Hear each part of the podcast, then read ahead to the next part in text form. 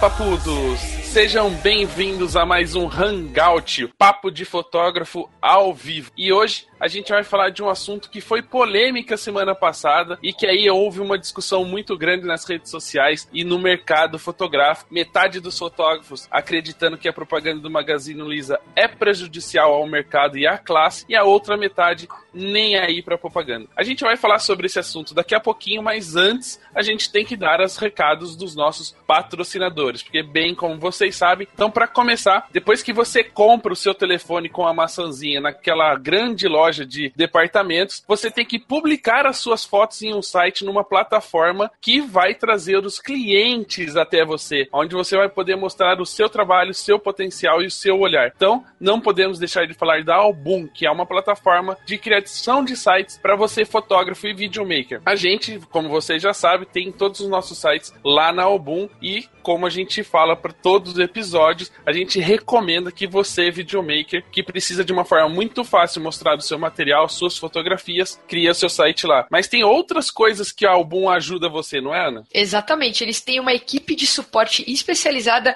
muito eficiente e rápida. Assim você não fica com nenhuma dúvida. E uma das coisas mais incríveis é que a plataforma é todinha pensada para ajudar você a se posicionar no Google, que se você não tá no Google, você não existe, né? Então, Mais ou menos isso. e aí é mais fácil de te encontrar e, consequentemente, mais contratos você vai fechar. É isso aí. Então, se você ainda não tem a sua plataforma, seu site lá na plataforma Album, entra agora no link papo.album.com.br. Você faz o seu cadastro, ganha um desconto especial por ser ouvinte do programa e ainda concorre a todos os prêmios, sorteios que o Papo de Fotógrafo e Album fizerem juntos. Então, corre lá, papo.album.com.br. Aí criou o site, tem que fazer o que, Ana? Tem que ir lá no buscafotógrafo.com.br, criar sua conta básica, que é gratuita. Básica não, né? Porque agora ela tá cheia de funções, eles reformularam todo o site. Tá bonito pra caramba. A minha conta já tá pronta. Demorei, mas fiz. então, cria lá, é de graça e, consequentemente, né? Tá no Google, o Google te achou, vai te jogar lá no Busca Fotógrafo também, tem seu portfólio bonitinho, vai facilitar aí o contato com os seus futuros clientes. Né? Onde fotógrafos e clientes se encontram. E para falar que o seu trabalho fotográfico é de excelente qualidade, para você conseguir mostrar isso, você precisa editar e tratar as suas fotos com qualidade. E a Bank, que está junto com a gente agora, traz uma nova linha de monitores profissionais para você, fotógrafo e videomaker, com foco em ampla gama de cores, realismo de imagens e conforto para as longas horas de trabalho. Traduzindo, Ana, Traduzido, se você quiser, fidelidade de cores, nitidez das imagens e também cuidar da saúde dos nossos olhinhos, que são muito importantes, você tem que conhecer os novos produtos que a Bank trouxe para o Brasil. Acesse agora www.bank.com.br. Muito bem, vocês perceberam que nenhuma loja de departamento ainda tem esses equipamentos e essas features, né, que aproveitamos e mostramos para vocês.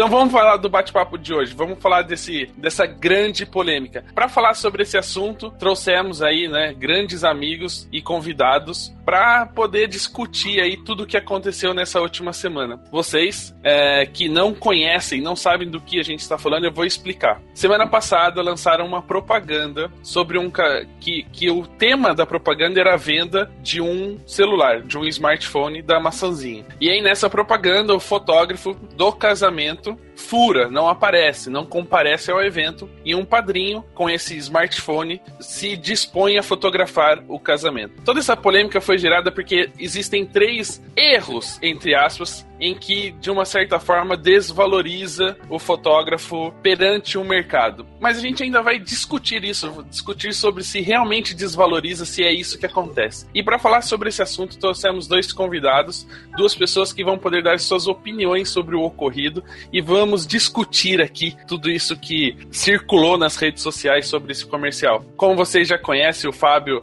já esteve várias vezes aqui com a gente. Fábio, seja bem-vindo mais uma vez. Muchas, muito, não, é many thanks, não é muitas graças. Né? Tô na Gringolands, então é many thanks. Thank you so much.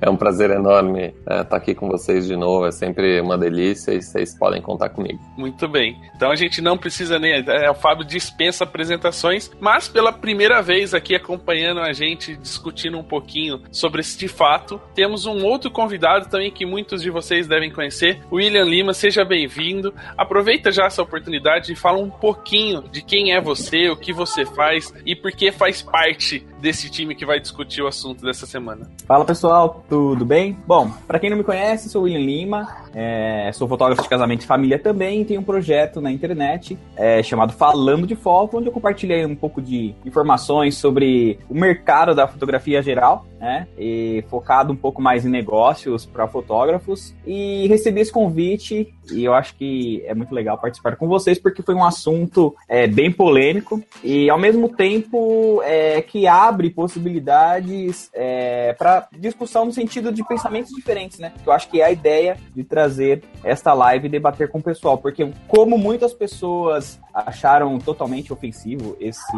esse comercial, nós temos outros pontos que podem ser levados em consideração. Não são os únicos, né? Mas é isso daí. Quem quiser me acompanhar, acompanha lá no falandodefoto.com.br e acho que a gente já pode começar esse bate-papo. Muito bem, então vamos falar aqui, vamos, vamos abordar, vamos tentar cada um falar um pouquinho sobre, sobre cada uma dessas desses erros ou dessas, como eu poderia dizer, não sei, talvez vocês possam me ajudar. Eu não sei como é que a gente poderia descrever esse Dois, tipo de três fatos no roteiro, talvez. Três fatos, vamos lá, três fatos que a gente que foram abordados na discussão de se a campanha desvaloriza ou não a classe é, fotográfica. Então vamos do, do menos pior, digamos assim, do que para mim apareceu primeiro. Talvez eu não sei como é que foi para vocês nas redes sociais, mas para mim essa foi a primeira reclamação que apareceu no feed, por isso que eu fiquei sabendo da propaganda, que é o fotografar o casamento com iPhone. Começamos o bate-papo de hoje com uma das maiores discussões da fotografia. Equipamento faz ou não faz diferença, né? William, vamos aproveitar que, que a sua importa é que eu já tenho o meu. o meu tá garantido. Tá bem, bem. O meu também, ó. Ah, vocês estão falar... com graça? O iPad meu tá escondido. É. oh, mas antes disso, vale falar que algumas fotos eu acho que não foram nem com o iPhone 7, viu? Acho que foram o iPhone 7S. Isso que é importante falar também. Muito é, bem. Porque... É... Os caras já estão já estão à, à frente da gente, né? Não, é, não porque... a discussão é, o iPhone já está presente em todos os casamentos. É. Isso é um fato, né? Não ah, com convidados, certeza. mas é um fato. Eles só precisam usar melhor a ferramenta. Muito bem, então, William, tem o, o iPhone 7 sua... não usa, vamos lá. É. William, como é a estreia sua, fala um pouquinho então de... Vamos, vamos entrar na discussão, na primeira discussão do dia, da noite. Equipamento. Falando do iPhone em si, que é um, o produto que foi mostrado na, na, propaganda. A sua opinião sobre, sobre a utilização desse recurso do smartphone né, profissionalmente, digamos assim. Bom, vamos lá. É, eu acho que nem o cliente mesmo, até depois vamos falar um pouco sobre isso, nem o cliente imagina que a gente vá fotografar o casamento dele com, com equipamento, com um telefone, por exemplo, com um smartphone, né? Mas na minha visão, eu acredito que, de modo prático, como eu como fotógrafo, eu não ia fotografar um casamento com totalmente com um smartphone. Apesar de se você fotografar, por exemplo, se você pegar o último celular, por exemplo, o iPhone 7, é, e você estiver fotografando um casamento de dia, muitas pessoas falam, ah, mas o iPhone rápido não é, o iPhone não é tão rápido para você fotografar momentos. Na verdade, eu fiz um teste com o meu set, cara. Se você tiver luz, você consegue fazer uma média de 6 fotos por segundo. Então, acho que é, dá para você fotografar em relação. É, se você tiver muita luz. Né? Vamos falar do aspecto técnico do telefone. Eu acho que dá se você tiver muita luz. No entanto, como no Brasil a maioria dos casamentos não acontecem durante o dia, eu acredito que nós tenhamos aí um pouco de dificuldade técnica num, em casamentos com pouca iluminação, entendeu? Mas a fotografia em si do telefone do iPhone 7, você tem a possibilidade de utilizar hoje aplicativos como Lightroom, por exemplo, o próprio Snapseed, você fotografa até em RAW, né? Então, eu acho, eu acho que o aspecto, o aspecto técnico dele, quando você tem muita luz, daria para fazer um casamento sim. Vamos lá, não sei se a bola tá, tá passando para mim, mas uh, eu acho que essa é uma discussão vencida. Se hoje o iPhone não é possível fotografar uma, um casamento, amanhã vai ser. Quer dizer, a gente só está é, adiando uma, uma discussão. Quer dizer, eu aposto que o iPhone 8, que vai lançar aí daqui a, sei lá, dois meses ou três, ou o iPhone 9, sei lá que número vai ser, vai ter a capacidade de fazer tudo isso que o William está falando e tudo isso que a gente entrou na discussão. Quer dizer, então dizer se o iPhone é uma ferramenta viável ou não é, pode não ser hoje, mas com certeza vai ser amanhã e muito provavelmente muito mais rápido do que a gente imagina. Então, uh, eu vejo já, desde já, aquela história de uma guerra perdida, né? A gente está tá, tá gastando bala numa guerra perdida, porque, meu, é, é óbvio que muito em breve qualquer câmera de qualquer celular, se vocês pensarem como eram as câmeras de um celular há dois, três anos atrás, tá aí pra gente dizer, né? Inclusive, recentemente eu fui pro Brasil e levei um celular para um grande amigo fotógrafo, que é o Freitas, que é um fotógrafo de, de alimentação, uma Hasselblad para celular, que é uma Hasselblad, uma câmera da Hasselblad que encaixa no Moto, acho que é Moto M, eu não sei o... Moto X. Moto X, né? Então, quer dizer, se tem uma Hasselblad para celular, a gente já pode dizer que já é completamente possível fotografar um casamento com qualquer telefone. Uh, e a questão, então, deixa essa questão, na minha opinião, deixa de ser muito relevante logo, porque se forem ficar dizendo não, uh, um, um iPhone não é um trabalho profissional, a gente pode ter vários parâmetros para considerar o que é um trabalho profissional ou não. Eu poderia, por exemplo, num grupo de discussão que eu estava conversando, uh, dizer que para mim qualquer câmera que tem um slot só de cartão de memória é, o cara não é um profissional. Porque se ele vai para um casamento com uma câmera de um slot só, ele tá apto a perder momentos também, desde que aquele cartão dê pau, qualquer coisa assim. Quer dizer, onde está a barra para dizer que a partir daquele equipamento o cara é profissional ou não é? Uh, eu acho que essa discussão é já de cara uma discussão perdida. Uh, pode ser que à noite, com a luz ou não seja, eu não sei se vocês já viram ou não, mas eu já vi pessoas com um celular iluminando enquanto o outro usa o outro celular para fotografar e a foto Aí, nesse caso, ela já fica excelente. Quer eu dizer, faço isso. Pois é. Então, uh, o telefone por si só não faz, mas se eu tiver um manfrotozinho daquele Lumimuse no bolso, eu saco e faço a foto. Na hora tá resolvido esse problema. Então, eu queria deixar essa pulga aí atrás da orelha. Até o que é a barra em termos de equipamento que qualifica o cara como profissional ou não. Eu faço uma referência mais ou menos a. Eu lembro muito da escola, assim. Eu lembro que o professor de matemática tinha aqueles problemas de matemática. Se um trem vier a 80 por hora de um lado e o outro vier a 60 por hora, hora, quando, em, ou em que momento eles vão se colidir numa, numa estrada de ferro de Isso é tamanho é, de, é, enfim. Era matemática, eu tinha que calcular a hora que eles iam bater, enfim. Ah, não, não a força. Era só, era só a hora que ia bater, não a força. Mas enfim, é mais ou menos o caminho que hoje a gente faz das câmeras, né? O celular tá indo com com uma certa velocidade em direção à câmera profissional. E se a gente pensar que a, que a mirrorless é uma é, é o processo inverso da DSLR, que a, que a DSLR está vindo para mirrorless e a mirrorless se, vai se confrontar com, com os celulares, uma hora eles vão se encontrar e vai se tornar um equipamento utilizável, né? E aí, falando um pouquinho da, da luz, estamos aí olhando nas fotos que, que a galera tem feito, o LED tem sido a maior ferramenta né, de luz. O flash tem sido deixado de lado e estão usando muito LED. E se você está usando LED, por que não poder usar um celular? Porque já que o foco dependia da luz, o LED está aí para isso, né? Como o, Fábio comentou da, do Manfrotinho. Mas se você tem um assistente de luz, por que não o celular ser uma ferramenta muito mais fácil de, de carregar? Você não precisa daquelas mochilas cheias de baterias e, e acessórios e lentes gigantescas. E muito provavelmente o celular vai ser também uma ótima ferramenta ferramenta para trabalho. Então, outro dia aconteceu isso comigo. É, na verdade, eu tava fazendo um ensaio da região da Paulista e aí elas queriam fazer uma foto dentro da Geek, que é a loja de, de, de quadrinhos da Livraria Cultura. A gente chegou lá, entrou e não, não, elas não viram antes questão de autorização e tal.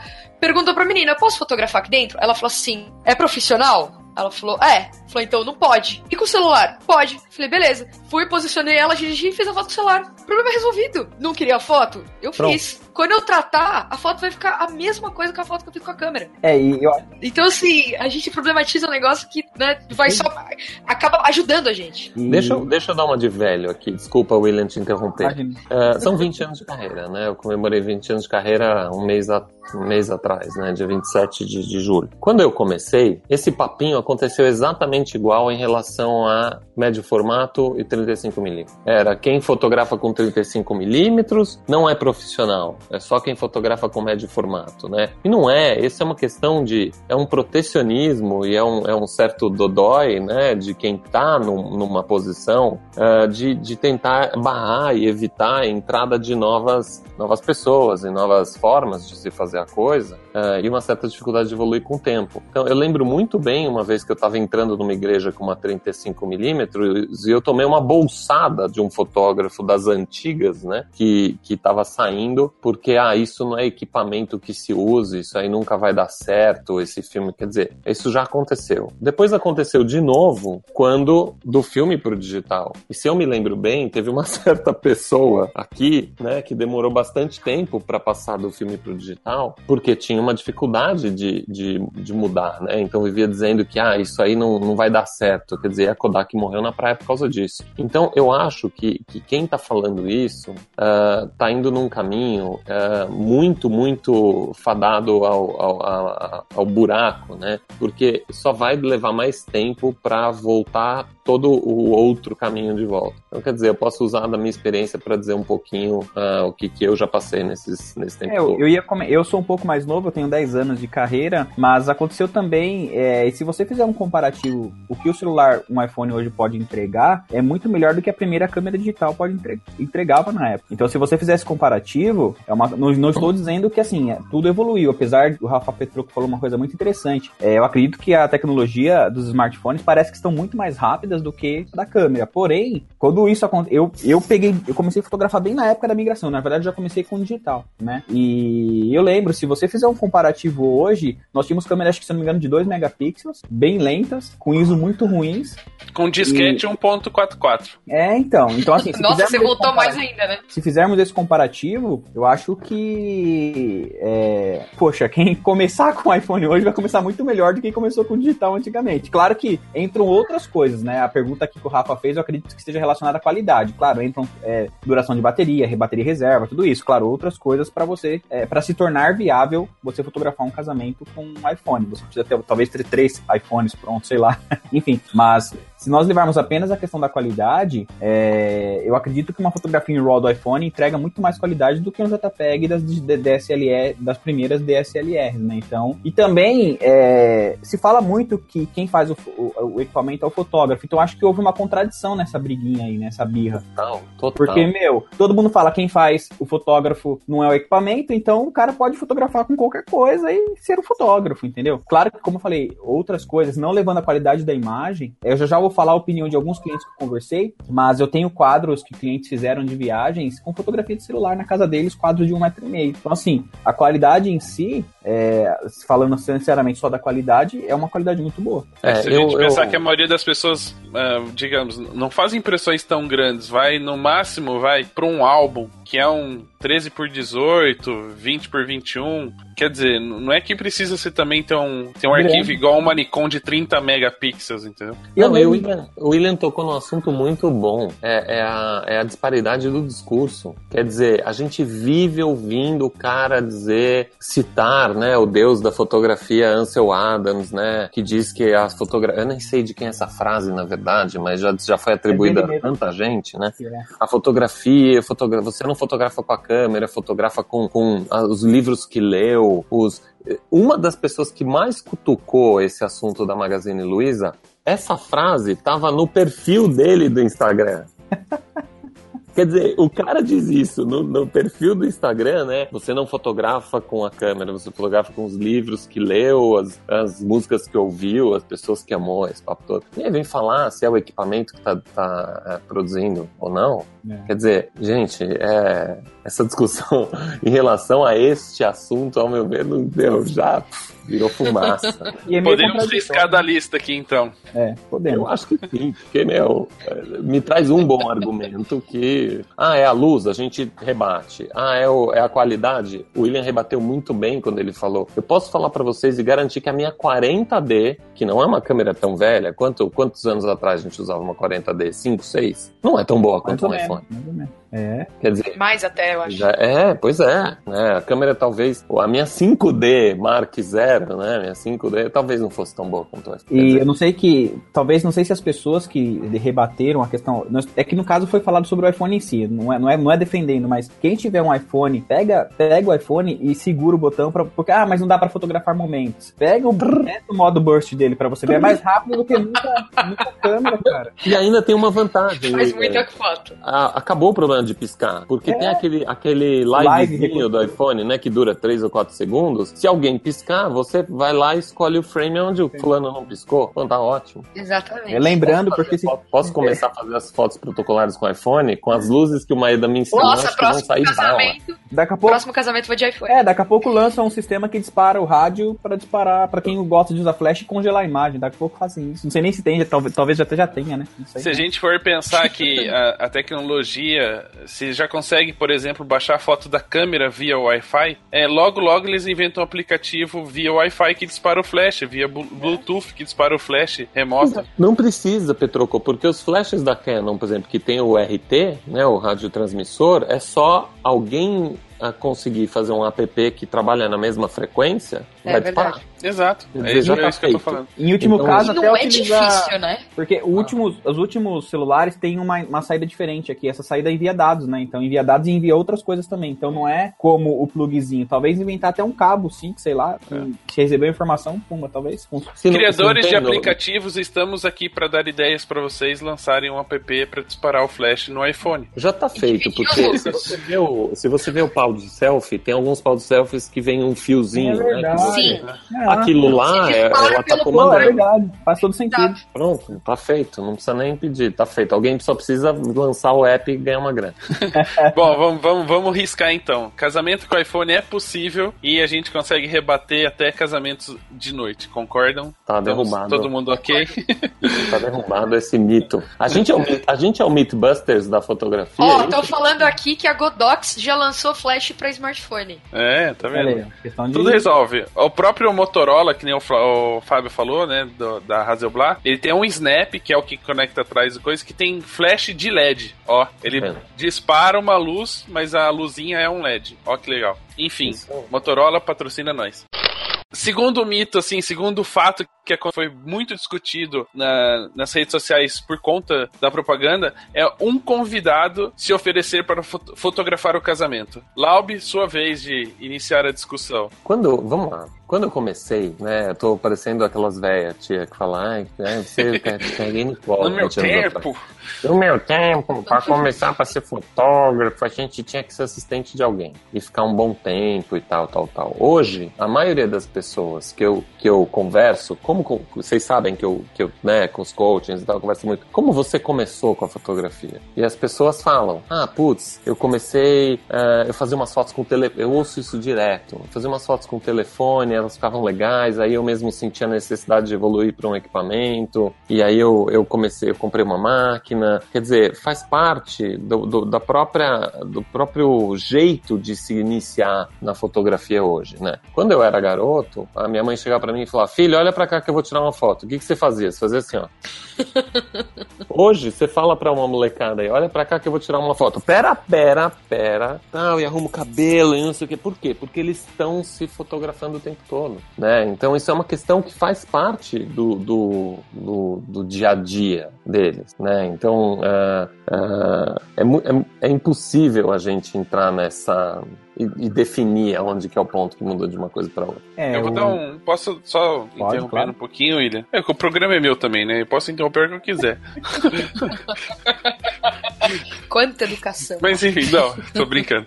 É, é, até uma questão que eu tava conversando um pouquinho com o William fora da, da- antes da gente iniciar o Hangout. Quantas pessoas a gente não entrevistou no programa e que quando a gente pede pra ela contar a história dela, como ela começou, a, a história não começa assim, ah, eu, eu fui num casamento, levei minha câmera simplesinha, e aí fui fotografando meio às escondidas, e aí no final o casal gostou mais das minhas fotos que a, a Danilo do profissional. Siqueira, vou dar um nome. Danilo Siqueira.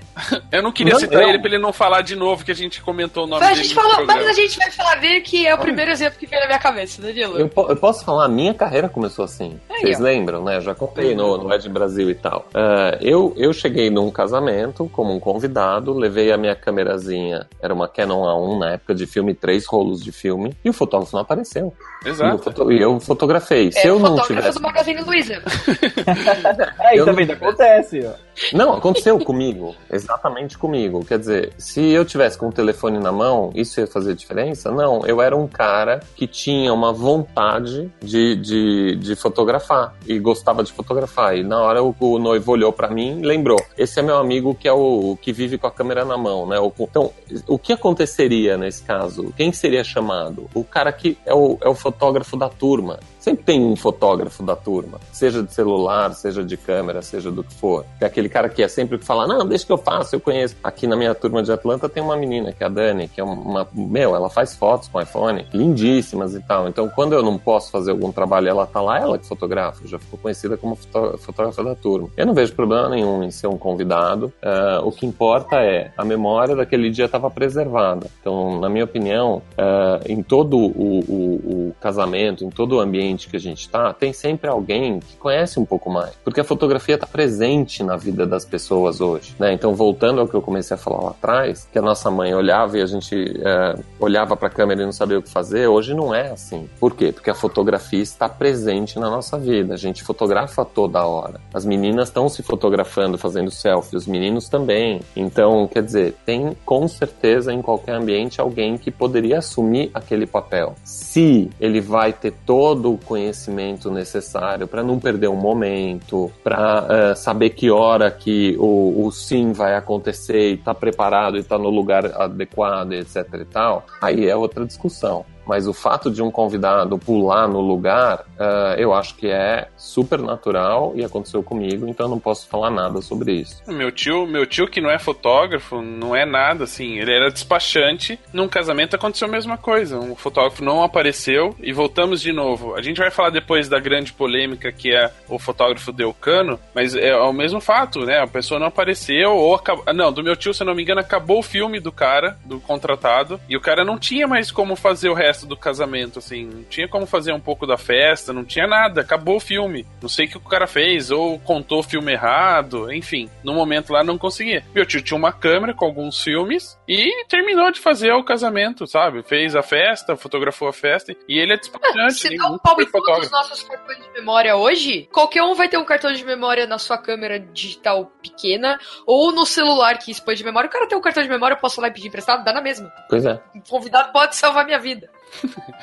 Se ele não Então- roubar o seu cartão, mas tudo bem. É, então esse, ó, pra você ter uma ideia, o Danilo, ó, nós citamos duas pessoas, o Danilo Siqueira começou dessa forma e o Fábio, Fábio Lobo também teve uma experiência que vai até de encontro com o comercial que a gente vai falar já já. Total. Mas total. é. Hoje tem muitos fotógrafos também reclamando disso, né? Do padrinho. É, se não fosse o fato do fotógrafo ter furado, furado não, não furado, nem entre aspas, furado de fato, e o padrinho assumido, ia ter a reclamação que tem muita gente atrapalhando os fotógrafos. Então, assim, eu acho que essa, essa questão do de alguém fotografar é uma questão que já tem muita discussão acima disso, independente se foi nesse caso ou não. Muitas pessoas não concordam, tem pessoas que, que apoiam as noivas que fazem, ah, noiva, já contratei. Tem até algumas plaquinhas, né? Contratei um fotógrafo X, então É, se preocupe unplugged, contigo. unplugged ceremony, né? A É. É. Eu não, não estou aqui para dizer que quem concorda é errado ou quem concorda é certo, mas tem pontos de vista diferentes. Eu só acho contraditório um cara que fala que fotografa documental se preocupar com isso, entendeu? Porque documentar e faz fotojornalismo, isso faz. Se aconteceu, utiliza a seu favor. E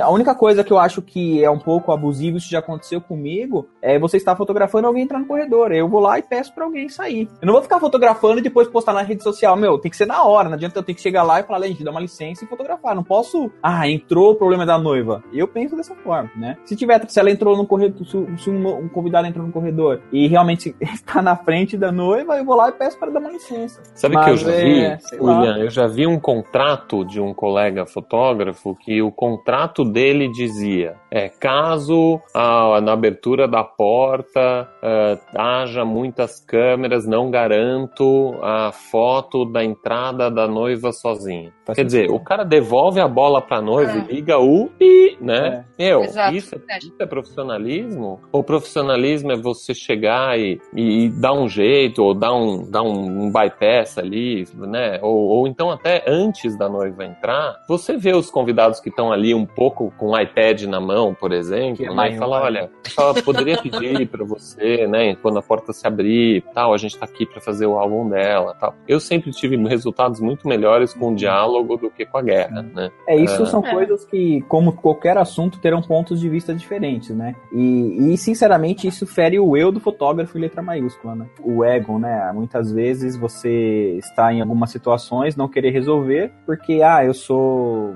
Ah, não tenho culpa. Eu penso, eu penso dessa forma. Eu acho que é melhor resolver na hora do que. é, mesmo tendo em contrato, se tem em contrato. Ah, agora só porque tem. né, É uma visão minha, tá, gente? Só porque tem contrato eu vou dar o dane-se? Não, peraí, gente. Tem contrato, porém, se eu não conseguir fazer nada, o contrato me dá um respaldo. né? Não, e mesmo que você tiver no contrato, forma. vamos, vamos pensar o seguinte: daqui a um ano, essa, noiva, essa cliente sua tá mostrando o álbum para uma amiga e não tem uma foto legal dela da entrada. Você acha mesmo que ela vai virar para e falar assim: olha, não tem nenhuma foto legal da entrada? Porque os meus amigos foram inconvenientes e ficaram com a câmera no corredor e o meu, o meu fotógrafo ele não conseguiu fazer o que ele tinha que fazer, mas olha, ele foi super certo porque estava no contrato dele. que ele não- ela não vai É. falar nada. Não vai, a culpa vai ser sua porque você não fez a foto. Claro, claro. E, e então a me- melhor coisa é você resolver e, e, sabe, se colocar de uma forma ah, muito boa. Ah, por exemplo, ir até o meio do corredor. Aí vão falar assim, puxa, mas aí você vai atrapalhar o noivo. Claro, de pé vai, mas agachadinho, o noivo tá no altar mais alto. Quer dizer, ela abriu a porta, você faz dois cliques, anda pra trás, faz um pouco mais. Quer dizer, eu, gente, são mais de dois mil casamentos. Eu nunca perdi uma entrada da noite. Nunca, nunca. E nunca perdi, não quero não perder, né? Não sei que. E, e- e eu acho que os telefones também chegaram num limite de tamanho, sabe? Não vai, né? Tanto que o iPhone 8 parece que não vai ser nem tão grande quanto os Samsungs e tal. Quer dizer, a gente consegue achar um buraco. Se você tá com equipamento adequado, bem colocado, colocado da forma certa, não acho que é um problema. É, eu acho que é melhor resolver. Isso funciona. O fotógrafo ele apaga incêndio no casamento inteiro, na verdade, entendeu? Quando, quando uma. É a mesma coisa, eu penso da seguinte forma: se você for ligar um dane-se pra tudo, é melhor. Vamos colocar então no contrato: ah, se a assessora não der tempo pra fazer foto da noiva, não vai ter retrato dos noivos. Então tem muitas coisas que a gente acaba apagando incêndio. Por exemplo, uma flor tá mais ou menos murcha, você tem que fotografar do outro lado. Aí você coloca no contrato: ah, se a flor tiver murcha, não vai ter foto de flor.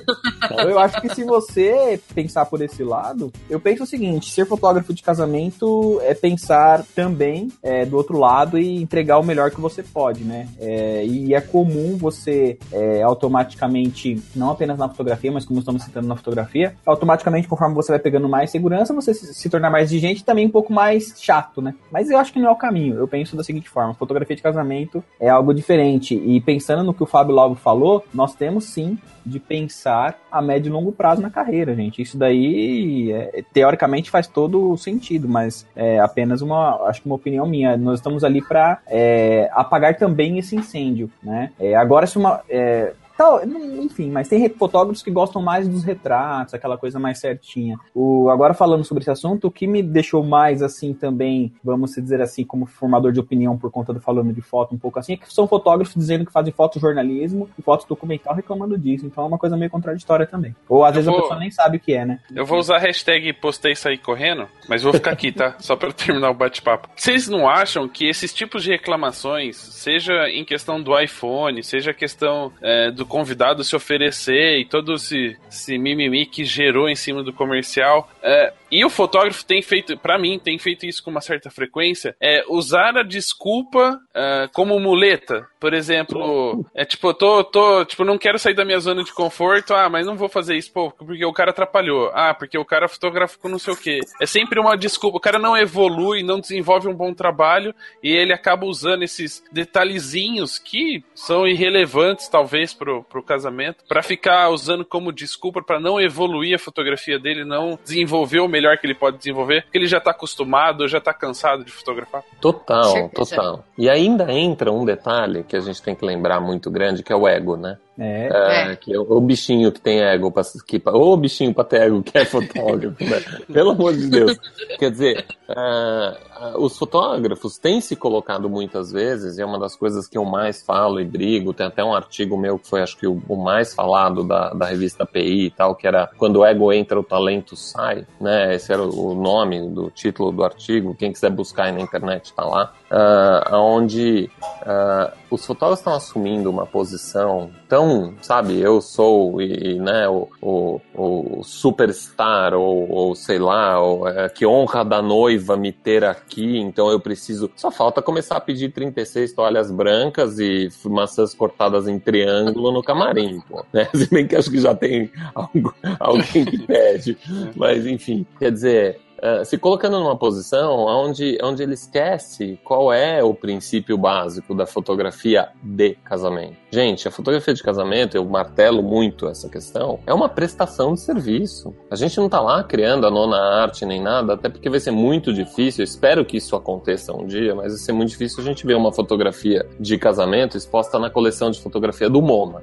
tá? Então a gente teria que discutir aí o que é arte ou não. Mas o, o fotógrafo se coloca numa posição onde, como o William falou brilhantemente, de se isentar da, da, da coisa, né? Da, da, da responsabilidade, etc e tal, e que vai servir até de gancho para a próxima etapa do papo, que é, tá bom, o cara não foi, né? Qual a responsabilidade, etc e tal. Ah, e aí eu ouvi já mimimi, ah, do videomaker. Antes era o videomaker, ah, o videomaker não saiu do lado do altar e me atrapalhou. Aí reclamação do padre, ah, porque o padre não se mancava. Ah, a mãe da noiva não se mancava e não saia da frente. O tio bêbado. Gente, aquele é um momento familiar que tá acontecendo e que a gente tem que, né, sambar e dançar em volta. É um balé. Né, que talvez por inexperiência ou talvez por N outros problemas de ego, etc e tal, o fotógrafo esteja ah, deixando de, de, de ah, estudar e deixando de, de se inteirar de qual é o, a- o verdadeiro propósito dele estar ali, né? E lembrando sempre que é um dia que não volta nunca mais. Quer dizer, é muito fácil pra mim na semana seguinte falar, ó, eu não tinha uma foto boa de você entrando porque a sua convidada sacou um iPad e botou no meio do corredor. Não é um ensaio de, de moda que eu chamo o cabeleireiro de novo, chamo a modelo e replico. Aquele momento passou, passou e não vai voltar nunca mais.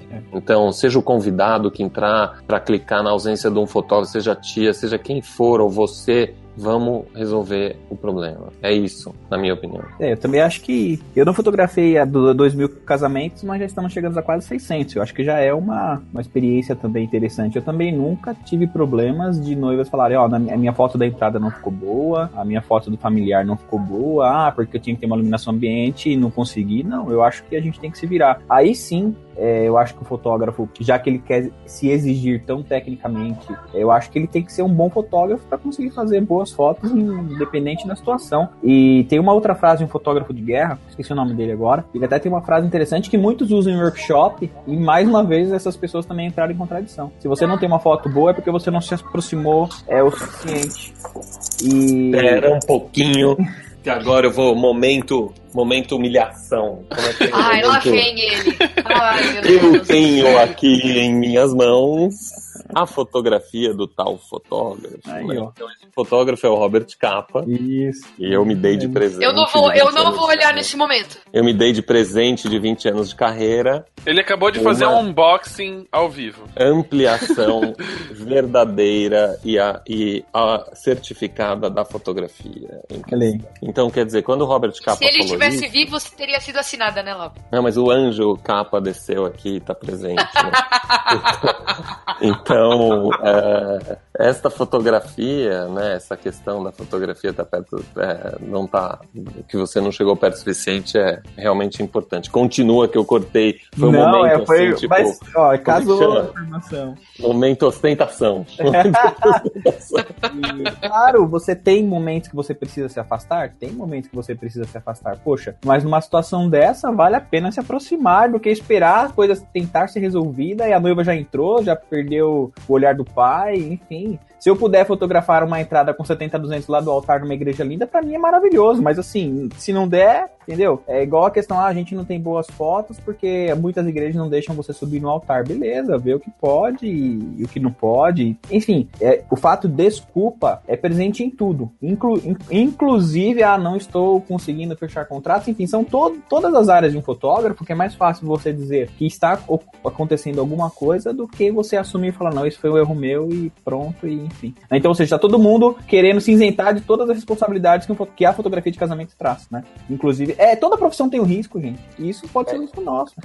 Desculpa, é, ainda vou, o William me lembrou de uma coisa, né? É, nos workshops que a gente dá, eu, Maeda, enfim, a Ana e o Petroco já tiveram até presentes e tal, a gente faz leitura de portfólio. E tem uma coisa que eu falo na leitura de portfólio que cabe bem aqui. Você não tem direito a abrir a boca. Eu falo para quem tá uh, me mostrando o portfólio. Por quê? Não é, não é, não tem nada a ver com ser é, eu sou eu o mestre e você ficar quieto, não é isso. É que a fotografia ela não tem legenda. Então não dá para você mostrar uma fotografia no álbum e dizer embaixo, né? Esta fotografia não está como eu gostaria porque atrás de mim tinha um pilar que me impedia de dar mais dois passos para trás. E na hora que eu ia fotografar, a tia da noiva me deu uma abraçada. A não ser que o teu álbum venha com uma explicação para cada foto ou, uma, ou um QR Code, né? Que você clica lá na foto e tem um áudio explicando. Veja bem, esta fotografia da noiva entrando não está tão boa porque a convidada no terceiro banco.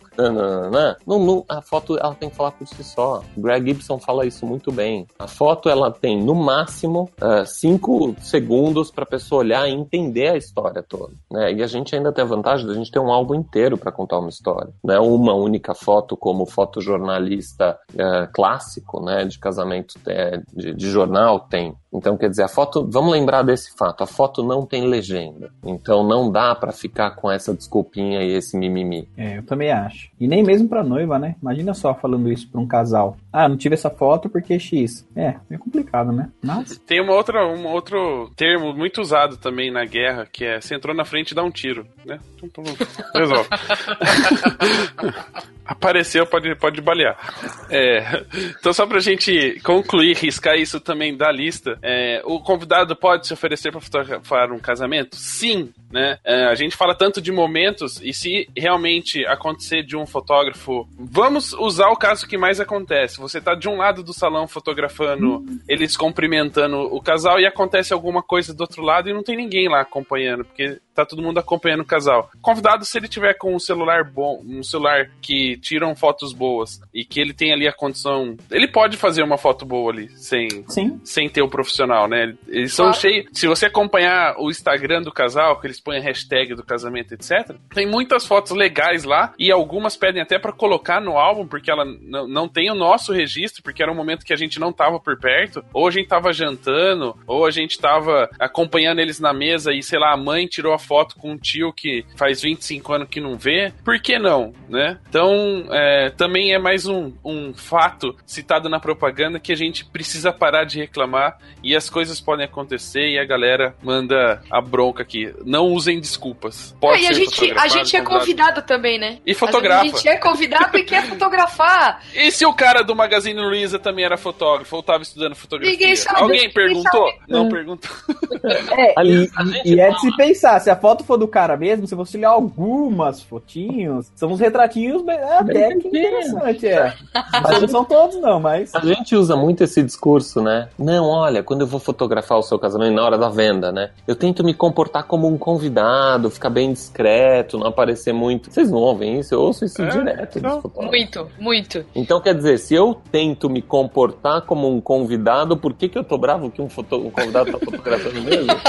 Boa. E agora é o momento polêmico. Eu vou até levantar para falar assim. Eu tento me comportar como convidado, inclusive na hora de comer. Tá de shorts não, né, Rafa? Peraí que não, eu vou ter que levantar. Não, não posso porque tem propaganda aqui na camiseta. Só é... não pode se comportar como um convidado na hora de beber. Isso aí, boa. É, Comer depois você sim, dá essa dica. não. Comer pode, pode fazer pratão de pedreiro, não tem problema. É, e vou falar uma polêmica aqui só pra encerrar. Tipo, nem quero comentários pra gente não desenvolver isso daqui. Tem fotógrafos profissionais com câmeras top que fazem fotos pior do que os convidados com iPhone. Pronto, vamos pro próximo item. Saiu correndo? A grande polêmica. Postou Você e saiu sair correndo. Olha É. eu fazendo propaganda com a caneta. Peraí, deixa eu fazer de novo. Agora vamos entrar realmente, acho que aonde a maioria dos fotógrafos acabaram se mordendo e, e aí talvez é, tenha criado esse, esse bafafá todo, que é ah, o fotógrafo Deucano. A gente acabou de dar vários exemplos de, de, de que aconteceu alguma coisa. E vamos levar em consideração que o fotógrafo Deucano não foi de má fé nesse casamento do Magazine Luiza. Que aconteceu um imprevisto, por exemplo, e o carro quebrou. Ou que ele foi assaltado, do que que é mais provável.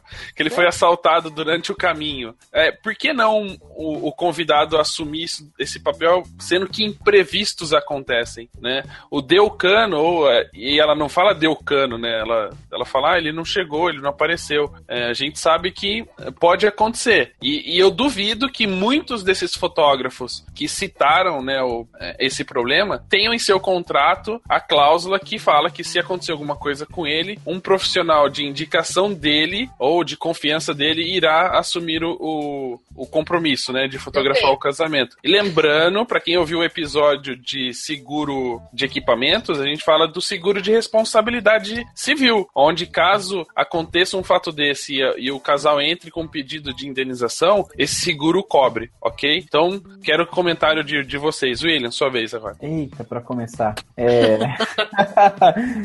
eu escrevi sobre, sobre essa, essa coisa aí. E, bom, já que você quer focar apenas na parte do cara não pôde ir, mas. Eu fico um pouco assim, cara, porque independente se é esse caso pôde ir ou não, também há fotógrafos que não puderam ir. Infelizmente, ocorreram casos disso também. Então, nós sabemos que foi uma verdade. E quem conhece um pouco de. Não estou dizendo que foi o melhor argumento, tá? Não foi o melhor argumento, poderia ter até utilizado outro. Mas quem conhece um pouco de, de, de roteiro e tudo mais, de, nós chamamos isso de copy, né? A forma que você escreve e leva um roteiro, enfim. Você tem que agir numa dor, né, da pessoa para conseguir criar um- um- uma ação. Se o fotógrafo furou por problemas ou porque ele deu cano, ele furou. E acontece, cara. Eu acho que acontece. O que eu vejo, na minha opinião, é o seguinte: a carapuça serviu para mim. Eu sou um fotógrafo responsável. Eu acho que é, pra mim, eu falando por mim, tá? O Fábio pode ter outra opinião, o pessoal pode ter outra opinião também. Mas assim, eu acho que assim, eu nunca furei com uma noiva. Eu fui fotografar, só pra você ter uma ideia, eu expondo coisas pessoais, mas só pra você ter uma ideia. Eu fui fotografar, nesse dia eu não tinha obrigação, poderia mandar um amigo, só que eu não tinha, o meu amigo que eu pedi pra ir estava ocupado. O dia que minha esposa perdeu o bebê estava no hospital. Agora o que acontece? Eu poderia ter mandado um amigo, tentei, conversei com a noiva, não, ainda tudo bem, aconteceu, mas não tinha pessoas, é, amigos disponíveis, porque era uma sexta-feira à noite. Então, assim, é, eu acabei indo. Então eu não furei com a noiva. Eu acho que ocorrem isso, tanto que a mídia já fez, é, já não foram centenas de reportagens, mas todos sabem que já foram feitas várias rep- reportagens por isso. Mais uma vez, não estou dizendo que foi o melhor argumento para se criar, né, esse roteiro dessa propaganda tal, mas eu acho que acontece, independente se a pessoa furou porque quis ou porque ela faliu e teve vergonha de falar com a noiva, que já aconteceu também com bufês, com um monte de coisa, ou porque ela simplesmente não pôde ir. Eu tenho casos na, na família, a, na verdade minha sogra, a mãe do meu esposo, o fotógrafo chegou atrasado, furou o pneu, pelo que ele disse, né? Então assim, são coisas que acontecem. Agora, na a visão do William, tá? Independente das É. visões das pessoas, é o fato de a carapuça serviu pra mim. Eu acho que um fotógrafo profissional de casamento também tem que fazer parte a responsabilidade. Eu acho que é um, um- um, vamos dizer assim, um item dentro é, daquilo que o fotógrafo de casamento precisa ter, uma coisa assim. Concordo 100% e vou contar algumas, algumas experiências que eu tive, né? Eu fui vice-presidente da Abrafesta, como vocês sabem aí, durante três anos, exatamente para o setor de fotografia. E 83, ó, olha o número, 83% das reclamações que chegavam à Abrafesta, e a Abrafesta não é uma associação de fotógrafos, é uma associação que engloba todos os setores é, que incorporam uma festa, um evento, eram a respeito de fotógrafo. Ou o fotógrafo não apareceu, ou o raio queimou o HD, ou o cartão deu pau, ou foi assaltado na saída do casamento, ou não sei o que, não sei o que lá. Quer dizer, os fotógrafos estão se, estão se tornando especialistas em desculpas mirabolantes, né, para justificar a, a falta de, de profissionalismo latente na nossa, no nosso, no nosso todo. Eu não estou botando o dedo na cara de ninguém, pelo contrário, né, é uma luta que eu que eu incorporo faz tempo, que é da gente melhorar o profissionalismo da nossa, da nossa profissão. Mas, uh, e aí eu vou bem nesse, nesse ponto que o William tocou. Quer dizer, um, a gente hoje está se especializando em, em vez de, de, de, se preparar, ou seja, como o Petroco falou, botar um ponto no contrato que garante que em caso de uh, algum imprevisto, por exemplo, no caso do, no caso do William, né, um, um falecimento, ou uma vez, por exemplo, que foi a única vez que eu não fui num casamento até hoje, eu tô andando para ir na padaria no sábado de manhã e alguém algum Zé Mané deixou o bueiro aberto e eu caí lá embaixo, né, e quebrei a perna, quer dizer, e não, obviamente não consegui o casamento, né, uh, de que uh, existe uma pessoa pré-destinada uh, a fazer esse trabalho, uma pessoa com qualidade, uma pessoa que você conhece o trabalho e que vai poder cumprir o contrato daquela forma, podendo talvez até ser uma pessoa da sua equipe, né, então, por exemplo, eu confio plenamente no, nos meus fotógrafos, né, então eu tenho certeza que eles cumpririam o contrato com a mesma qualidade.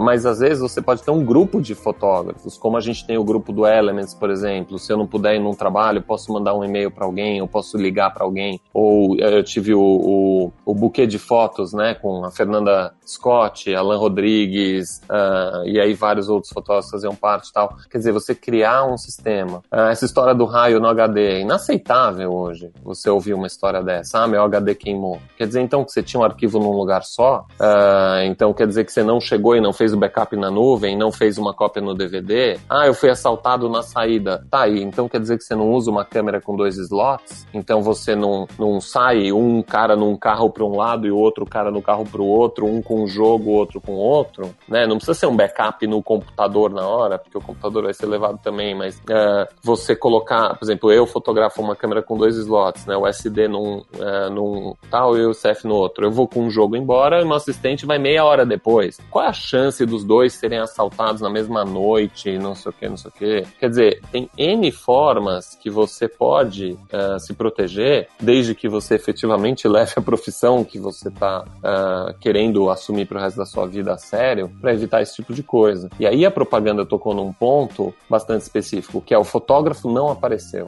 Então não diz, né, qual foi o motivo, né? Mas poderia ser evitado? Qual, o quanto aquilo, e aí a gente teria que entrar numa discussão enorme, uh, poderia ter sido evitado, né? O quanto nós mesmos, fotógrafos, e eu vou me colocar nesse grupo como um todo, eu sou um fotógrafo, é, são meus irmãos, é minha categoria, não estamos representando com o verdadeiro profissionalismo aquele ofício que a gente escolheu para fazer, né? Uh, então, é, essa é muito mais um, onde eu achei que a propaganda foi muito realista. Eu não achei uma ofensa, eu achei pelo contrário, um retrato uh, bastante uh, dolorido de, um, uh, de, um, de, uma sensação que está pairando no inconsciente coletivo. Ô Fábio, olha que interessante, você falou uma coisa do HD, pensa se o comércio se não ia dar o mesmo bafafá, porque imagina só, a noiva recebeu as fotos do é, a, a, o fotógrafo foi. Imagina que fosse um pouquinho pra frente. E ao invés de, de, do fotógrafo não ter ido, ele ter ido, mas ter perdido as fotos. Aí o padrinho falasse assim: não, mas eu fiz várias fotos com o iPhone. Exato. Daria na mesma. Daria na mesma. Boa, William.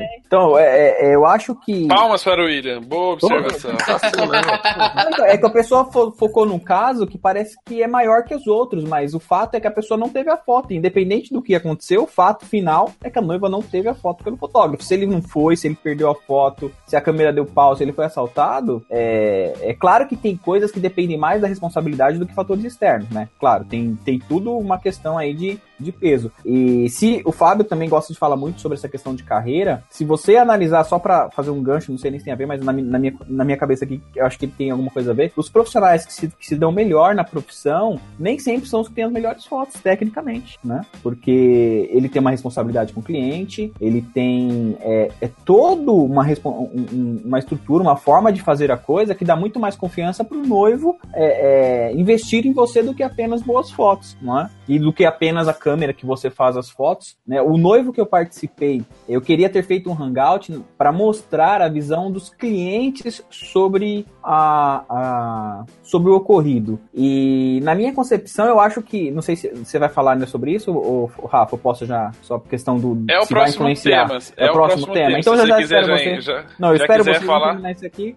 aí a gente já, já entra. Então eu acho que a responsabilidade do. O fato foi, ele arrumou um argumento que é a dor da noiva. A dor da noiva foi, o fotógrafo não foi, mas poderia ter, ter, ter, ter acontecido. Ah, o meu fotógrafo perdeu as fotos. Ah, mas não tem problema, olha, fiz as fotos do seu casamento com o meu iPhone 7 e ficaram lindas. O, o, o lugar onde ocorreu, eu acho que não, não importa tanto. E aí eu deixo a seguinte pergunta: e se esse cara salvasse exatamente a tua pele? Olha aí. Aí ele é um babaca ou ele é um puta cara legal? Pois né? é, Ou né? seja, você perdeu e você tá zoado e, meu, vai acabar a sua carreira. E aí esse cara salvou a tua pele porque ele fez umas puta foto legal. Fez a foto da. É. Vou dar um exemplo, não vou citar nomes para não comprometer as pessoas, mas eu vou dar um exemplo. Um fotógrafo fez um, alguns ensaios, alguns casamentos e tinha todo o backup feito no estúdio e levaram todos os equipamentos dele no estúdio, né? Ah, roubaram. Levaram os HDs e etc. Ele ficou sem nenhuma foto do. Por sorte, nesse caso, era um ensaio. Mas, por sorte, tinha um cinegrafista, aqueles que os fotógrafos tanto reclamam também nas redes sociais. e aí, aproveitando alguns takes que esse cara fez, pegaram alguns frames do, do vídeo, onde era possível ter um- uma, boa, um- uma boa imagem, né, um bom retrato, e fizeram um álbum do ensaio utilizando os frames do vídeo. Quer dizer, é lógico que a gente não está comparando aqui com o fato do, do Magazine Luiza, por ter dado cane, etc. Mas é, é aquela famosa reclamação. Reclamou, reclamou, reclamou do cinegrafista, mas na hora que roubaram seus HDs, o vídeo dele serviu para alguma coisa. Ele é o cara mais legal do mundo, né? Pô, ainda bem, cara, Não, e, e fala assim, ai, porque um dia os videomakers vão tomar o nosso lugar porque a gente vai tirar os frames do vídeo. Foi isso que te salvou. Gente, mas isso, isso é outra discussão de mimimi, né? Porque são, são dois approaches completamente diferentes. Então é dizer que todo mundo que costura, ah, então tá, então agora em vez do cirurgião eu vou chamar minha costureira pra fazer dar ponto no meu braço.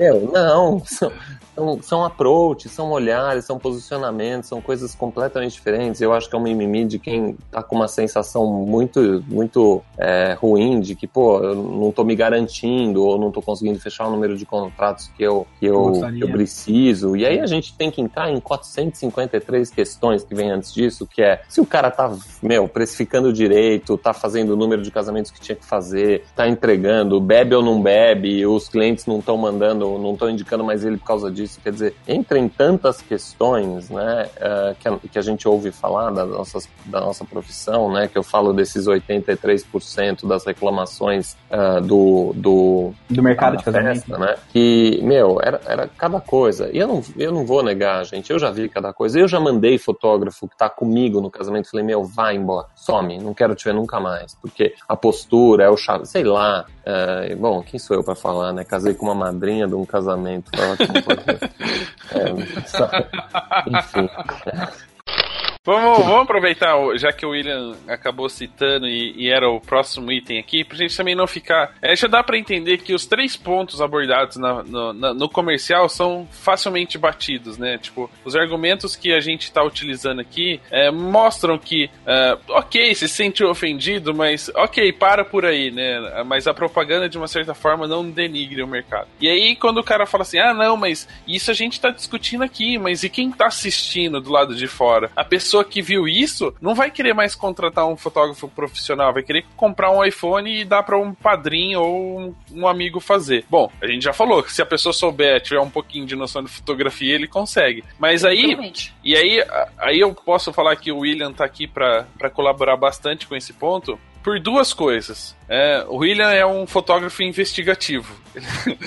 Enquanto a gente estava discutindo ser ofensivo ou não, o William foi quase lá no, na raiz do problema descobrir. E aí, William, vamos aproveitar e falar já desse, desse, desse, desse fato. Quando você ficou sabendo dessa bagunça toda, você foi lá no Conar descobrir qual é qual das três reclamações era que mais aparecia para eles lá. Qual que foi a resposta que você teve da galera lá? É, então, eu liguei lá, na verdade, isso aconteceu acho que numa sexta-feira, não foi? O vídeo foi, foi a propaganda é na sexta, isso. E eu até falei contigo via message, acho que foi segunda ou terça-feira, alguma coisa assim. E para saber, né, porque eu fiquei sabendo que ligaram para você, o pessoal da Magazine ligou para você e tal. E eu entrei em contato com o pessoal lá. E eu fui atendido pelo jurídico. E eles me deram, conversando, eu queria, na verdade, só saber uma posição, se, se deram andamento, alguma coisa. E até o momento que eu, que eu tinha ligado para que eu liguei para eles, apenas 30 fotógrafos, apenas não, uma, uma quantidade considerável, mas perto do bafafá.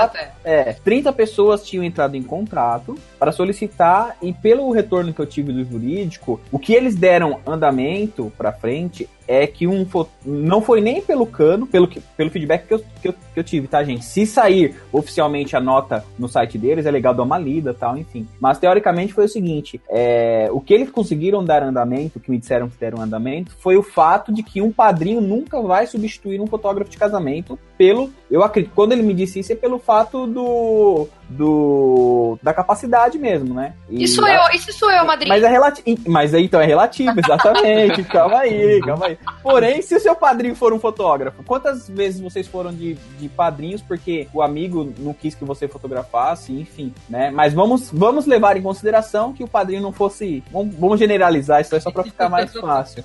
Então, assim, foi esse argumento que me retornaram. Eu conversei com o jurídico, com o advogado, né? Me, me falaram isso. Então, de certa forma, pelo que eu entendi, não foi nem pelo fato do fotógrafo ter furado, porque isso é algo, eu acredito que é algo que que possa acontecer, né? Até porque o comercial não diz que é responsabilidade, ou pode ter sido um, enfim, o Rafa já até falou. Mas essa foi a, o feedback que eu tive, que eles deram andamento e que era para eu acompanhar no site o fato é, de que um padrinho não poderia ser substituído por um, um fotógrafo, não poderia ser substituído por, por um padrinho. É, é pra gente, só pra gente uh, deixar bem claro para as pessoas.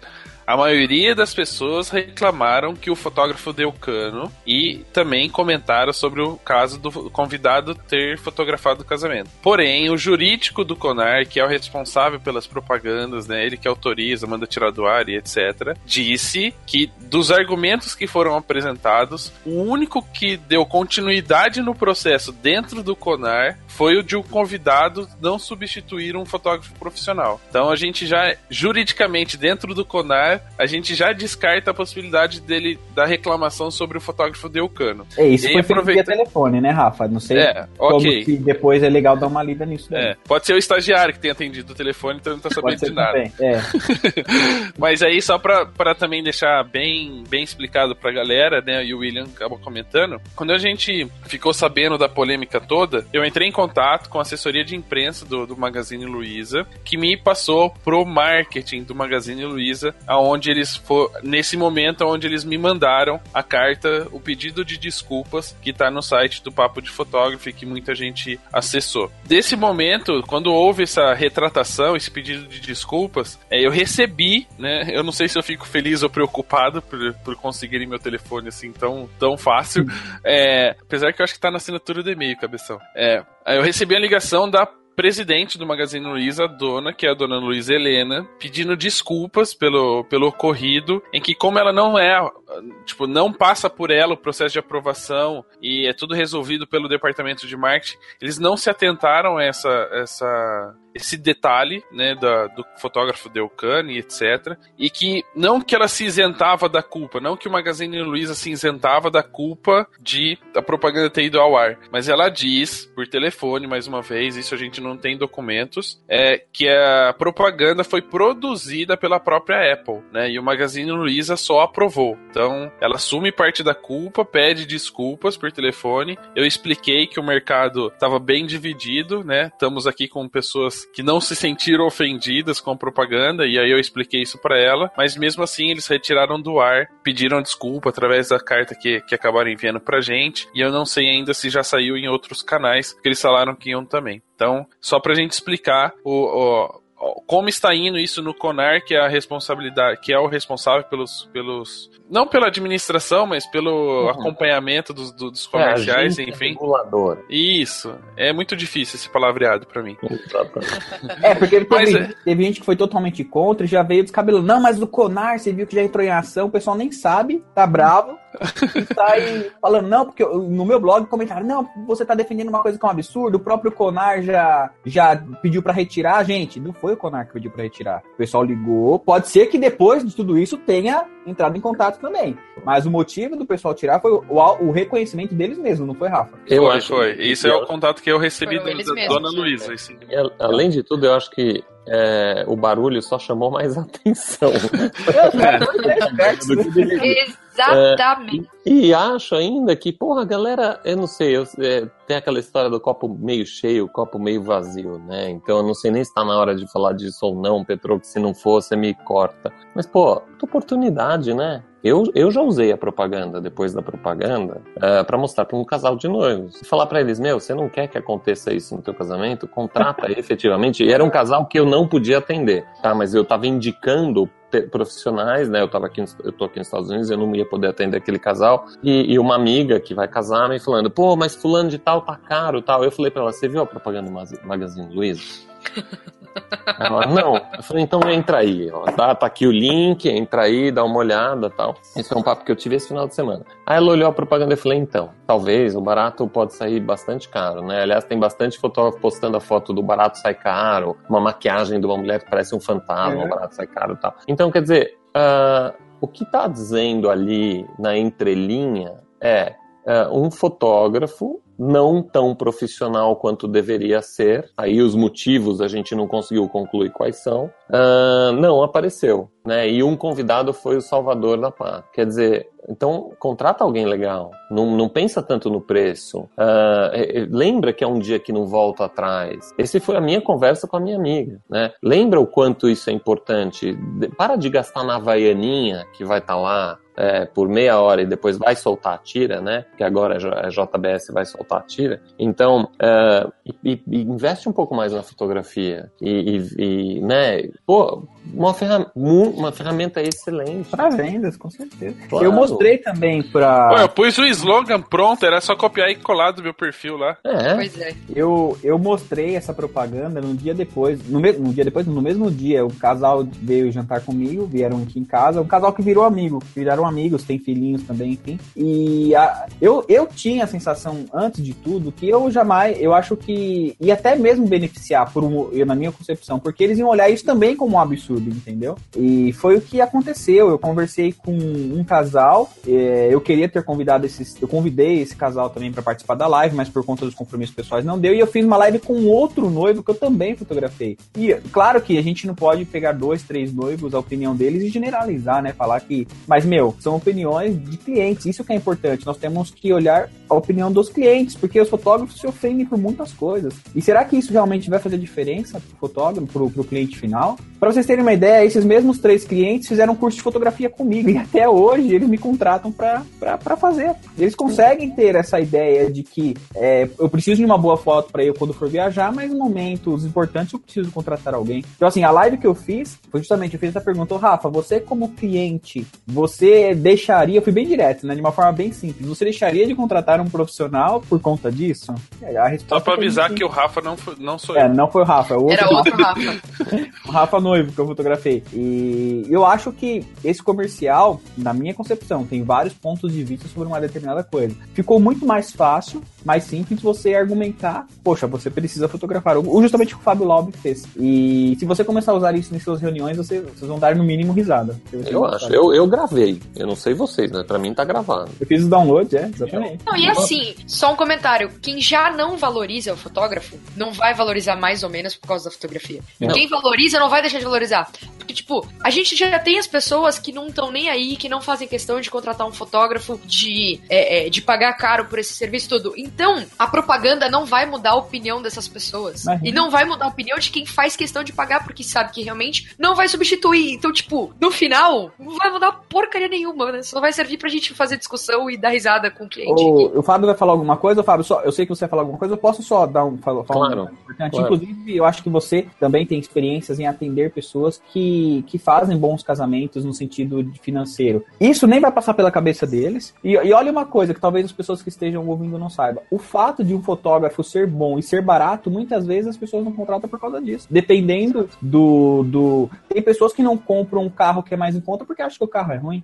E não tem pessoas que não compram um relógio mais em conta porque acham que aquele relógio não é. Se eu chegar aqui milagrão pra você e falar assim, William, tenho aqui um iPhone 7 da propaganda, né, da Magazine Luiza. Ah, meu, esse iPhone tira foto no escuro, não sei o que, não sei o que. Cenzão, quer? O que você vai pensar? Esse aí é da é chinês, sei lá. É falso.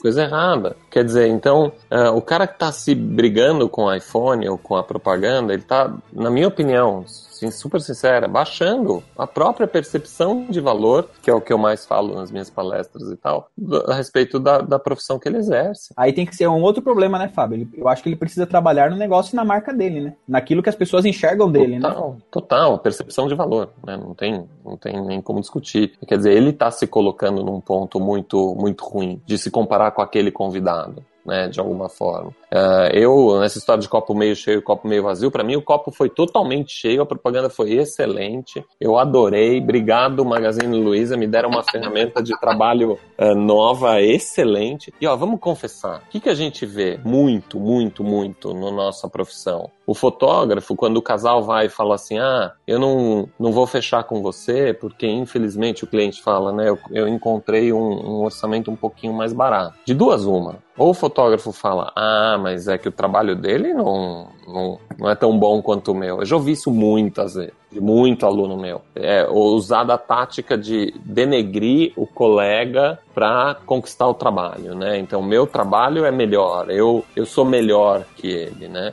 E a segunda tática é quanto que ele fez que eu faço igual, né? Quanto, quanto que ele botou no preço que eu, que eu cubro o orçamento. Se a gente for pensar na propaganda e na, na história do, do fotógrafo que está reclamando da propaganda, por assim dizer, ah, ele está dizendo isso, ele está se comparando com aquele lá é pior que eu. E não é, aquilo, aquele lá pode de alguma forma ser não tão profissional, quer dizer, tem N, N coisas que a gente pode pensar. O que eu acho que a gente precisa fazer, e, e é o que a gente está aqui para fazer, é refletir né, em tudo que faz esse inconsciente coletivo ter hoje esta percepção, porque a, a Magazine Luiza só externou não é uma ideia nova, né? A ideia de que, pô, os fotógrafos não estão aparecendo, ou não estão entregando, ou estão com, enfim, estão mandando equipe, ou N coisas, né? Então, quer dizer, o que, que a gente pode fazer como fotógrafo, né, para realmente voltar e, e crescer uma percepção de que o nosso trabalho é um puta trabalho importante, de que a fotografia de família, a fotografia de um casamento, né, que é uma família nova que está nascendo, deve ser feita com o profissionalismo e com o critério que ela merece e por aí vai, né? Então eu deixo muito mais, eu vejo muito mais a provocação para uma discussão saudável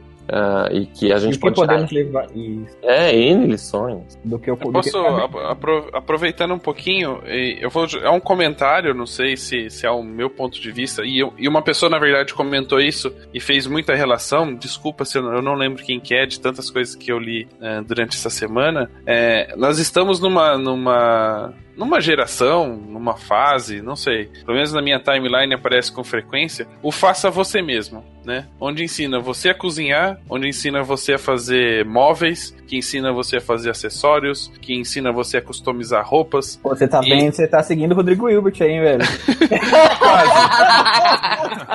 Aliás, alguém Ele pode- aparece com alguém frequência. pode alguém pode fazer esse cara parar, meu? Ir com esse cara, sei lá, botar. meu, os caras tá levando a barra e a gente. É, não, é difícil disputar com esse cara. Cara é Mas a gente tá nessa fase. Guardem essa informação. E aí vem uma manco e uma tigre e faz piadinha com eletricista, com pedreiro, com encanador. Sempre, sempre. Sempre é uma piadinha de que o cara fez uma coisa errada, ou pôs o tubo errado, ou Furou a construiu parede, a parede. Devia. É, onde furou a parede não devia. E aí, cara, tipo, pra essa, galera, tipo, ah, vamos levar no bom humor. Quer dizer, não, uma propaganda que mostra que o cara faz tudo errado, a gente leva no bom humor. A gente tá numa fase onde cada um faz a própria coisa. Ou seja, teoricamente, você tá sendo pedreiro, você tá sendo pintor, você tá sendo um eletricista. Porque hoje todo mundo pinta a sua própria casa, uh, faz o acabamento da sua própria casa. E, e aí, quando é na, pra fotografia isso, a galera fica puta da vida, fica, como eu diria antigamente, pistola. É porque quando é dos outros eu faço, né? Piada é super é? engraçado até quando é com a gente, né? É, exatamente. Então, quer dizer, quando é comigo não é não é piada, né? É ofensa. Troco, para de fotografar a Helena porque você tem que contratar alguém para fazer isso todo dia. Ah, é, desculpa.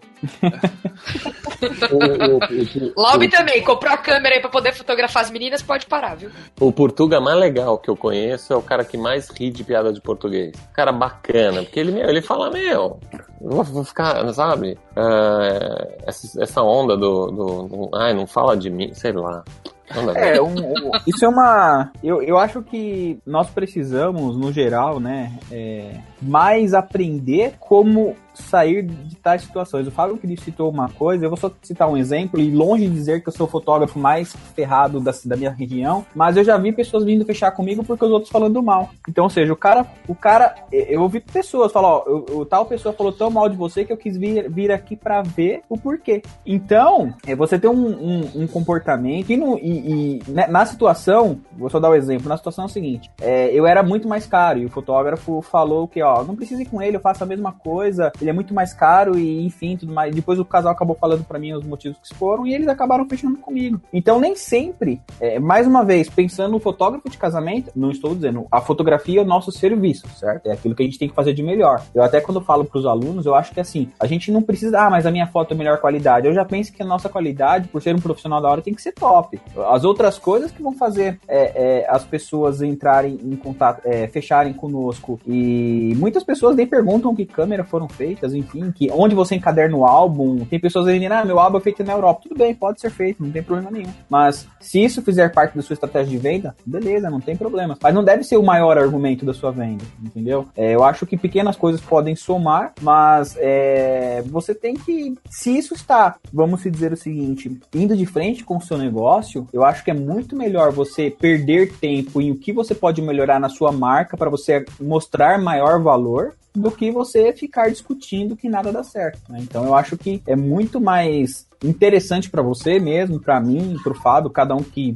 vive da fotografia, que fotografa, alguns mais, outros menos, dependendo da, da época da vida que está, mas é muito mais vantajoso ver por que, que eu estou, é, é, vamos dizer o seguinte, é, me preocupando com isso, entendeu? Sendo que para mim é uma coisa muito nada a ver, não vai bater de encontro, pelo menos no meu pensamento do negócio que eu construí. Então a minha dica é você realmente pensar, levar isso como aprendizado e se realmente você está, está indo de frente, eu vou dar a minha opinião. O Fábio também é um cara que ensina outros fotógrafos na carreira. Eu vou dar, ele provavelmente talvez seja uma opinião parecida, não sei, mas é muito melhor você ver o que você está fazendo de errado, porque como eu falei, eu dei aula de fotografias para clientes que me contratam até hoje. Então, assim, será que é, é, somente um fatorzinho X que vai fazer não, você não fechar contratos? Aquele fotógrafo que está começando ontem, que é um outro argumento que todo mundo fala, ah, fotógrafos iniciantes estão é, acabando com o mercado. Eu posso até concordar, mas um cara que uma, um casal que está investindo o sonho deles no casamento, fizeram economia é, para fazer um casamento, eles vão pensar duas vezes nisso. Não estou dizendo que o fotógrafo iniciante não fotografe bem, não é isso que eu estou querendo dizer, mas assim,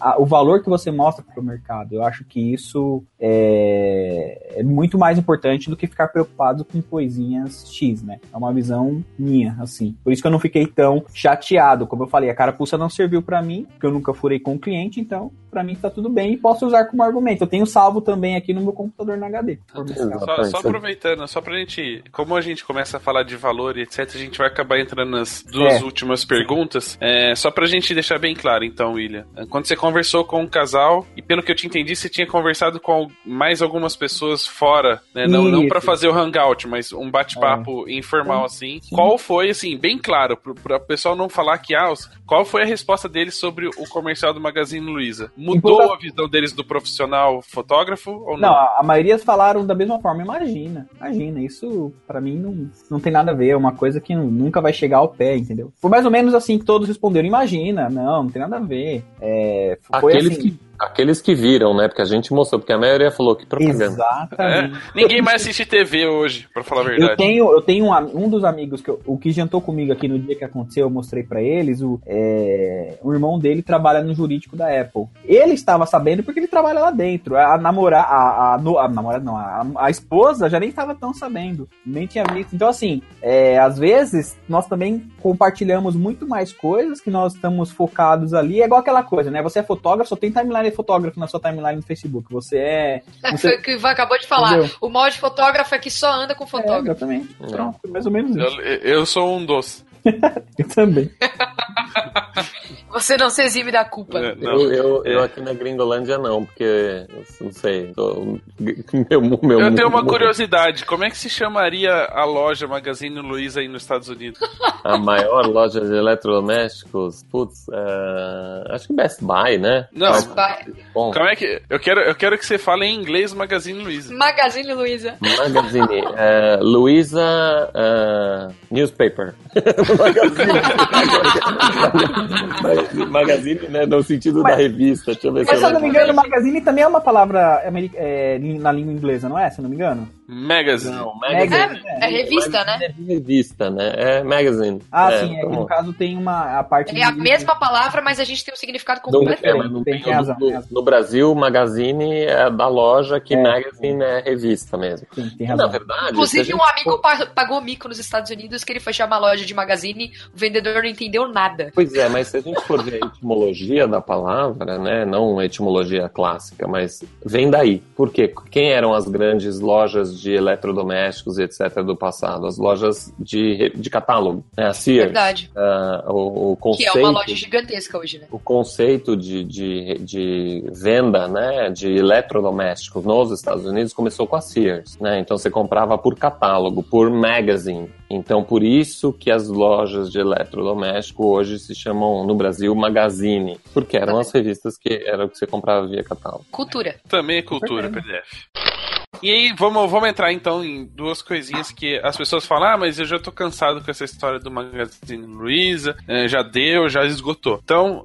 eu queria, com dois, dois temas aqui, dois tópicos pra gente terminar esse bate-papo, é, mostrar duas coisas. A primeira, e aí podemos usar exemplos, a gente não precisa discutir tanto, é, porque senão a gente não termina hoje, provavelmente, é, o que realmente desvaloriza o mercado, né? A gente já foi contando que algumas coisas que o Magazine colocou na propaganda já acontecem e isso desvaloriza, mas eu queria ouvir de vocês assim, que tipo de atitudes, é, e não vamos falar de coisas pequenininhas, que senão a gente não termina nunca, mas de coisas que realmente. Eu vou dar um exemplo, pô, né? reclamar de cliente no Facebook. Eu acho que afeta muito mais a desvalorização do profissional ter esse tipo de atitude do que a propaganda do Magazine Luiza. Isso, eu- e eu tô falando do momento que a gente fala que a maioria dos nossos clientes são indicações de outras pessoas. Então, que tipo.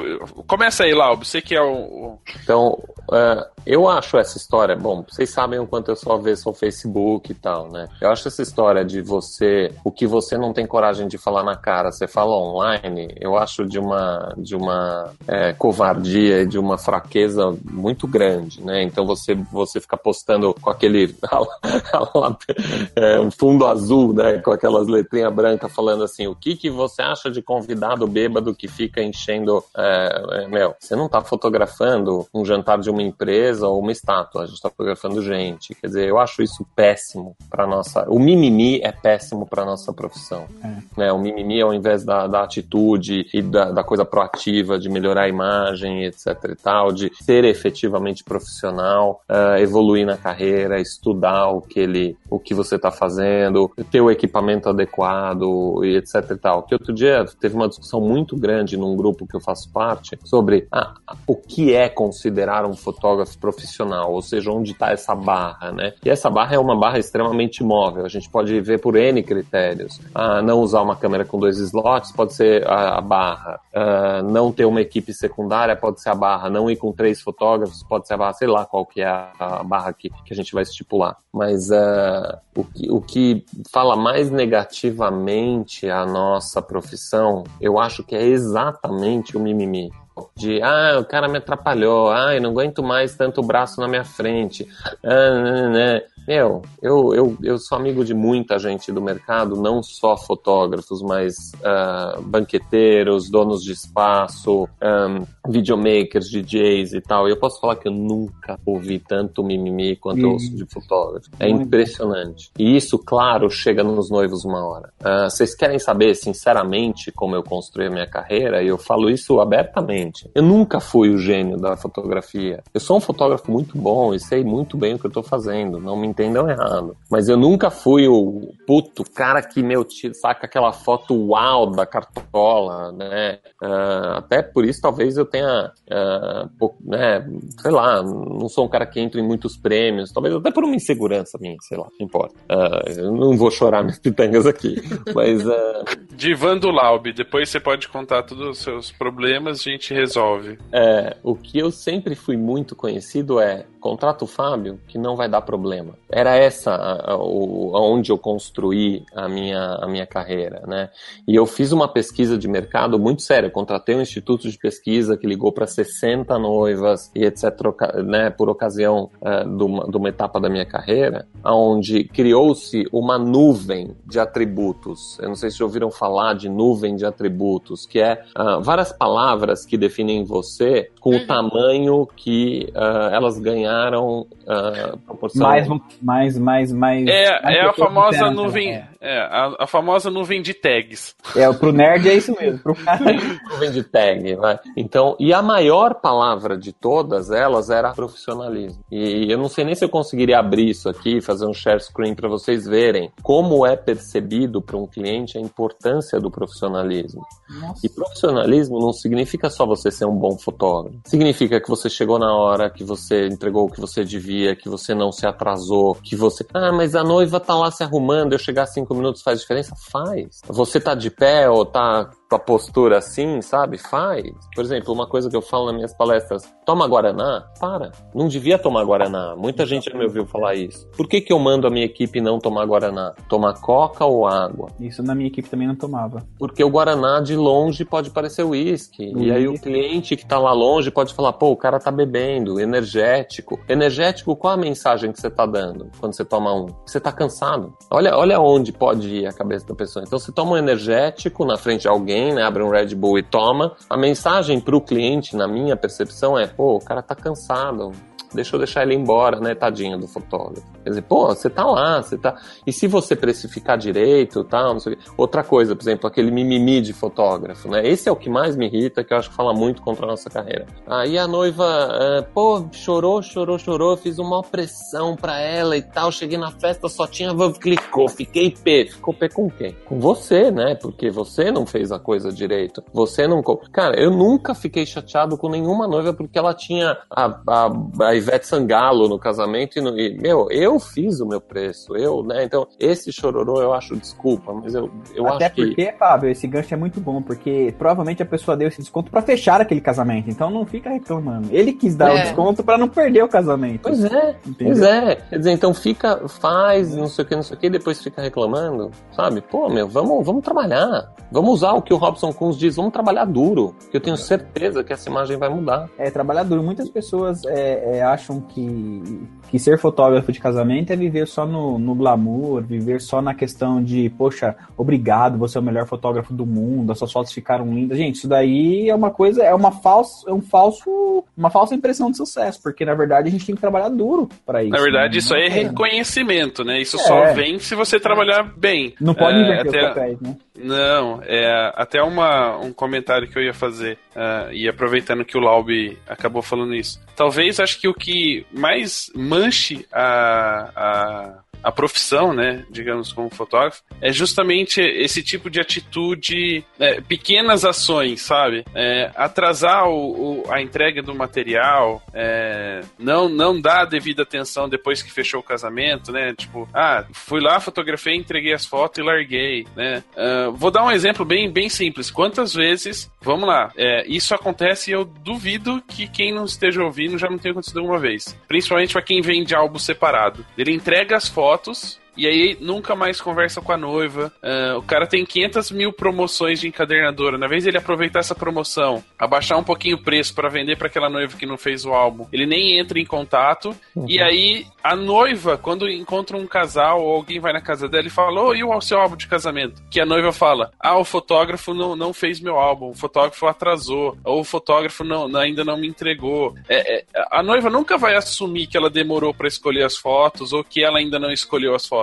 Ela sempre vai jogar a culpa ao é fotógrafo. ah, mesmo mas Rafael, mas não, aí não é culpa. Mesmo que ela não jogue, se ela ficar quieta, a culpa é do fotógrafo. É, é porque... mas assim, aí o cara falar, ah, mas isso não é culpa minha, é ela que tá. Mas, meu, se você não fizer uma. uma... Pós-evento em parte comercial bom. É, um pós-evento, não dar a devida atenção, não fazer, não acompanhar tudo. É, é lógico que a culpa é sua. Uma parte dela, pelo menos, né?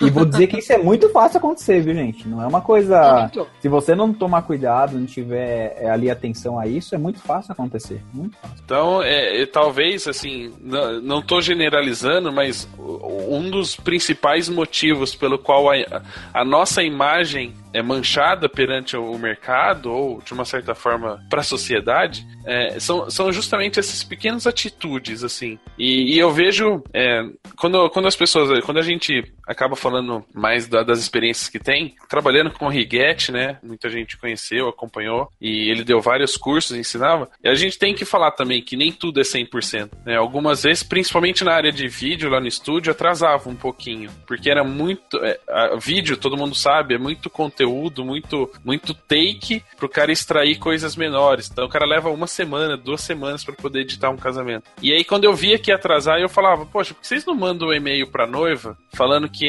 entrou um volume muito grande de, de edição de casamento essa semana, que não vai dar para cumprir uma semana, que vai demorar um pouquinho mais. Antecipa antes, o problema. Né? É, antecipa o problema. Não fique esperando vencer o prazo que era para entregar para ela, aí a hora que ela ligar, você falar que não vai conseguir entregar no tempo. E aí essa noiva, com certeza, para uma próxima noiva que ela indicaria, ela vai falar, olha, ele é até bom, mas ele demora para entregar. Então, são pequenas atitudes no seu dia a dia, no, no trabalho com, os, com as pessoas que você fotografou, que talvez prejudique muito mais a sua imagem perante ao mercado do que um comercial.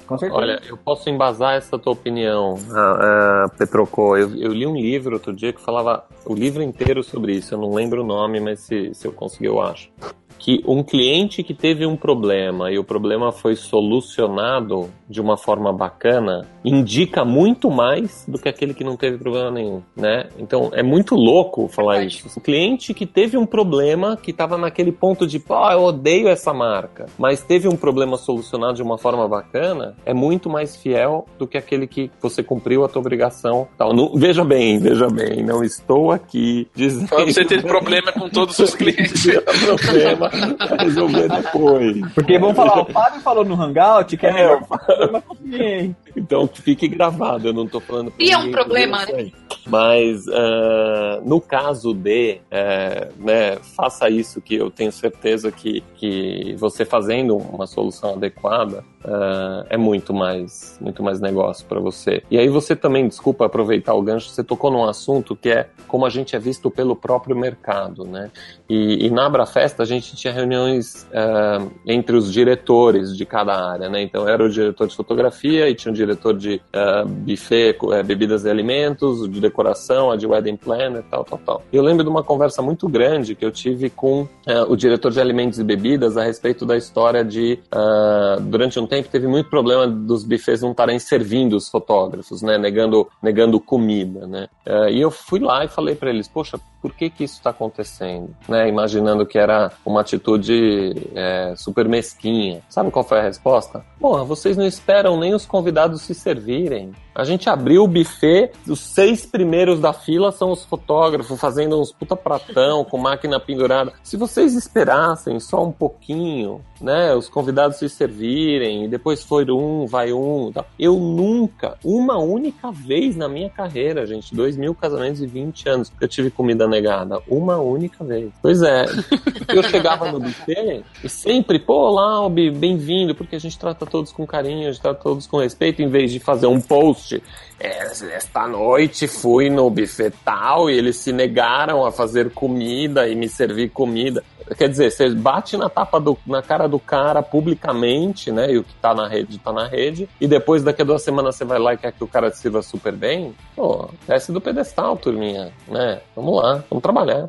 Tem alguma observação, William? É, o, vocês falaram é, de uma posição mais do mercado em si. É, eu acho que foi muito bem falado. Eu acho, eu quero acrescentar uma coisa que na verdade é, envolve um pouco mais é, prejudicial ao fotógrafo mesmo. Acho que talvez uma visão mais pessoal que talvez eu acho que é interessante falar, porque vocês praticamente acho que já falaram o que eu penso também. Quando você fala de. É, não pensando em atitude geral, né? O que os outros estão fazendo, o que o mercado está dizendo, o que meu amigo diz num grupo de fotógrafo, que aliás, grupo de fotografia hoje só serve para reclamação, né? Se você olhar a maioria das, das postagens, poucas postagens são contribuindo com alguma coisa, né? Vamos, eu, eu digo pouco porque quando isso iguala meio a meio, eu acho que já é pouco, porque na verdade um grupo deveria servir para outra coisa. Mas enfim, e levando para um lado pessoal, eu acho que o que você posta independente se é um mimimi, independente se é. O Fábio já falou bastante coisa sobre isso, o Rafa também falou. Mas vamos, vamos fugir disso, tá? Vamos fugir do mimimi, de reclamação.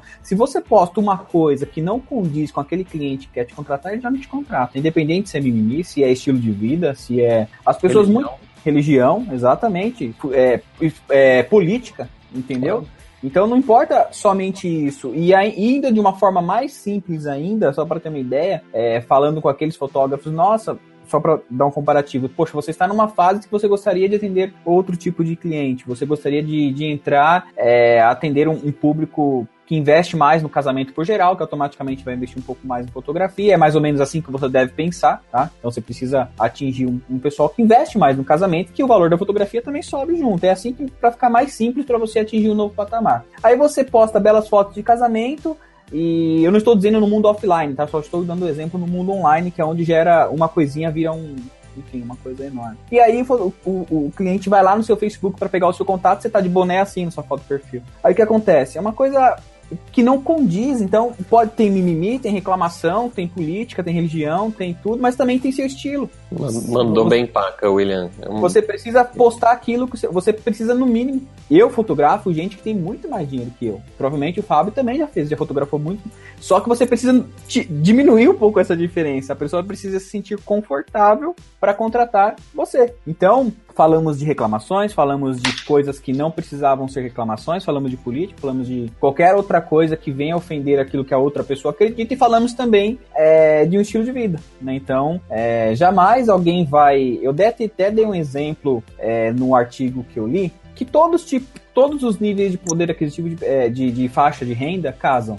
Né? Eu até te, dei até um exemplo, porque é um exemplo que me veio na minha cabeça na hora que eu estava escrevendo. Eu falei, você tem uma noiva que várias mulheres que não ligam para, por exemplo, tem pessoas que não ligam para grife, mas tem pessoas que ligam para grife. Isso é fato. E tem pessoas que vão comprar Louis Vuitton aqui no Brasil, vão se sentir super felizes. Tem pessoas que não tem como comprar uma Louis Vuitton oficial e vão comprar uma Louis Vuitton de segunda linha para mostrar que tem uma Louis Vuitton. E tem a noiva que viaja muito e compra a Louis Vuitton na Europa. Essas três pessoas casam. Casam. E elas vão procurar fotógrafos, vão procurar buffet, vão procurar. E aí a questão é a seguinte: quando cada uma delas estiver procurando fotógrafo, quem será que ela vai encontrar? E isso entra a posição de mercado. Né? E vem aquela frase que eu sempre falo, William, que é a gente não compra pessoas compram pessoas. É a minha frase mais conhecida, né? Pessoas compram pessoas primeiro e depois produtos. E aí casa perfeitamente com o que você falou. Os nossos clientes, muitas vezes, a gente está num nível de fotografia onde tem tanta gente boa que o que vai fazer diferença não é mais a fotografia. Esse papo de ah, a minha fotografia é muito melhor que a dele, é por isso que ele vai me contratar, já era. Fotografia de, de, do nível profissional hoje está muito boa. Então o cliente está efetivamente avaliando o que o William fez. Falou, né, tão bem. Quem é a pessoa? Como esse cara vê a vida? Como ele, através do que ele vê e do que ele é, vai contar a minha história? Porque a gente está emprestando o nosso olho para contar a história de alguém. Exatamente. Então, se eu sou mano, talvez eu vá atrair os mano, sei lá. Né? Então, o que, que você quer para você? Qual é o nicho que você quer atuar? Então, é, eu já conversei muito sobre isso com o Biga, por exemplo. Né? A história do, do, do Biga tomar uma cervejinha no casamento e tal. Pô, eu não posso, a minha equipe não pode. Por quê? Porque o tipo de cliente, né? E aí a gente está falando né, do nicho, não, não é uma coisa que casa, mas os clientes do Biga são. É o cara que, pô, Biga, chega aí e tal. Então, é, vai muito de contra isso que você falou. Sim. Você mandou muito bem. Eu acho que tudo vai daquilo que você planeja para sua carreira e como você quer é, é, é, como você, onde você, na verdade acho que a palavra certa é essa, onde você deseja chegar, né? E, e, e tudo isso eu acho que influencia, é mimimi e tal, e também o, o, o, que você posta, o que você é, enfim, eu acho que isso gera um, um, uma imagem é, negativa ou positiva, que isso pode bloquear um, uma, uma, contratação e às vezes você não sabe nenhum motivo, né? Isso que é o problema. Às vezes, isso daí é uma coisa que a gente nem tem feedback. E sobre qualidade de foto, eu penso o seguinte: quando eu vou comprar alguma coisa como consumidor, o que a gente precisa começar a fazer também é pensar como consumidor, não apenas como prestador de serviço apenas, mas como consumidor. Agora eu vou dar um exemplo. Quando eu vou comprar alguma coisa, eu já imagino que aquela coisa daquele cara vai ser de qualidade, né? Eu já quando, independente, eu vou comprar um relógio, se eu, se eu escolho comprar um relógio que custa mais ou menos, mas mesmo eu procurando um relógio que custa menos, eu quero um relógio de qualidade. É, enfim, tudo. É carro, é, sei lá, é próprio doces de casamento, decoração, enfim, tudo. Eu acho que ninguém pensa, ah, isso aqui não é profissional, mas eu quero ele. Não, todo mundo pensa o seguinte, ó, vou é, ir no fotógrafo X, o mínimo que a pessoa espera é que você, você apresente para ele fotos de qualidade, porque você é fotógrafo profissional. Quando inclui a palavra profissional, na minha concepção, tá, de, de cliente, quando inclui uma fotógrafa, um, um, um marceneiro, um, cara é um marceneiro, né? ele vai fazer móveis bons, ele vai, enfim, é, é um arquiteto, todo mundo já, todo mundo já imagina contratar algo de qualidade. Então, eu acho que vai diferenciar o estilo de como você faz, não significa que é melhor ou pior, mas você faz, né? E, enfim, vale a pena estudar o comportamento de quem compra. Acho que é, é o principal fator, o principal fator. É, são várias, várias coisinhas que realmente a gente está apontando muito é, o que desvaloriza o mercado, né? O que desvaloriza o profissional e de uma certa forma já, isso já é um indício do que melhorar, né? De como o, o que mudar para que isso não aconteça. Talvez um dos pontos que a gente não abordou aqui e eu sei que é um, é um processo difícil as coisas acontecem é, devagar e tal, é, é, seja mais a união, né? É, eu, e assim, é um, é um exemplo bobo, mas é, uma coisa que acontece com frequência. A gente sempre, principalmente os que são formadores de opinião, né, como Lau, William e os, e os profissionais que normalmente estão dando palestras, que, que tem aquela, por exemplo, quando o cara posta uma foto e pede uma sugestão ou uma crítica, que também é um processo criticado de fazer isso, mas é que as pessoas não, não vão lá e, e escrevem para que ele realmente melhore, né? Escrevem para tipo derrubar o cara, tipo para ele desistir de ser fotógrafo e ser um profissional a menos no mercado. É, Talvez o que, é, além dessas pequenas correções que a gente citou nos defeitos, uma coisa muito importante para a gente fazer é começar a valorizar o, o, colega de profissão, né? É isso sim vai fazer mudar o mercado. E quando eu falo valorizar o colega de profissão é se ele precisa melhorar a fotografia dele, mostre como melhorar e não derrube ele. Uh, vamos falar de um, de um caso que eu sou talvez um pouquinho mais expert aí que é ser um segundo fotógrafo. Se você quer ter um trabalho de qualidade, que as pessoas valorizem o seu trabalho, valorize o profissional que vai com você, né? Você cobra 10 mil reais num casamento, você não pode pagar 100 reais pro cara e exigir dele boas fotos né? É parte do pressuposto que ele já fotografa bem, mas se você quer que ele realmente seja comprometido com o seu casamento, que ele não vai entregar nenhum cartãozinho dele durante a festa, na vez de entregar um seu, valorize esse cara, né? Mostra para ele o quanto ele é importante para a equipe, pague um valor é, razoável, um valor que você ache interessante para o freelance dele, para ele, que ele assuma aquele, aquela responsabilidade. O valor parte da gente. E a partir do momento que as pessoas que nos contratam começam a enxergar que o profissional que está indo fazer aquele casamento é um profissional que realmente se importa com o casamento, eles vão começar a valorizar. E aí essa imagem que o Magazine Luiza passou, entre aspas, né? E a gente já discutiu isso, uh, para as pessoas, isso vai mudar. Porque a partir do momento em que a gente. É, vou usar o exemplo que o Laub usa da, da Apple, que sai de dentro para fora, né? É, não é isso mesmo? Uhum, exatamente. A, a, partir do momento que sai daqui, do, de mim para fora, as pessoas do, que estão num círculo maior vão entender por que, que precisam contratar um fotógrafo, por que, que ele é tão importante nos momentos importantes das vi da, da, da vida deles. Então, Uh, uma outra coisa que é que é talvez isso para mim é, seria tipo a cereja do bolo a partir do momento que nós começarmos a valorizar o colega de trabalho e entender que cada um tem seu espaço, que cada um tem o seu jeito, cada um tem o seu olhar, as coisas vão começar a mudar diante das outras pessoas, né? É. Porque, eu, eu, olha que engraçado, o primeiro workshop que eu fiz tinha mal começado a fotografar casamento. Tinha seis meses de fotografia. Eu fui fazer um workshop de retratos. E aí o cara entrou na sala e falou assim: Ah, fotografa o quê? Juro pra você, 90% das pessoas na sala fotografa, fotografavam um casamento. Aí ele virou e falou assim: Nossa, como uma fotografia de casamento é unido, né? A primeira coisa que, que os fotógrafos ali fizeram é um olhou pro outro e falou assim: Mal sabe ele. Quer dizer, a, a gente não tá unido. A gente não se valoriza, a gente não se apoia e aí não pode esperar que o mercado, que as pessoas que não são fotógrafos, que os nossos clientes uh, vejam a gente como um todo, como realmente um profissional essencial para o que eles precisam. Então... Eu, posso, eu posso te falar um exemplo próprio. Vai lá. Uh, meu casamento. Eu fiz, eu me arrependo disso com todas as letras. Eu não contratei um fotógrafo. Uh, e aí eu deixo a seguinte pergunta: quantos de nós, fotógrafos, contratamos fotó contratar efetivamente? Não estou falando para. Assim como a Ana, por exemplo, me contratou para fazer o casamento dela, uma das grandes honras da minha carreira, né? Ah, mas apagou uh, bagatela, hein? Não, não vamos entrar nessa questão, porque isso não importa. Foi uma decisão minha.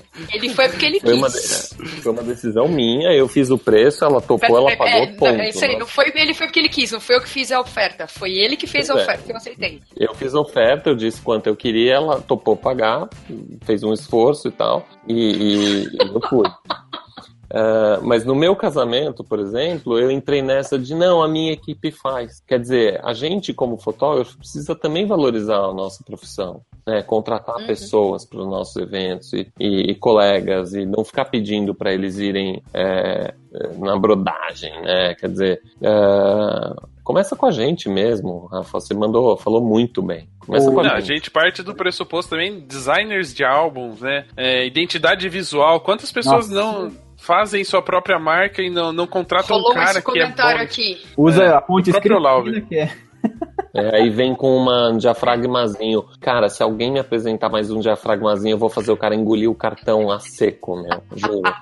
Sem picar, inteiro. Sem picar, inteiro, assim, pelo nariz. O, o Rafa, eu queria é. complementar essa parte que você falou dos fotógrafos serem unidos. E todo mundo sabe também o quão difícil é ensinar, né?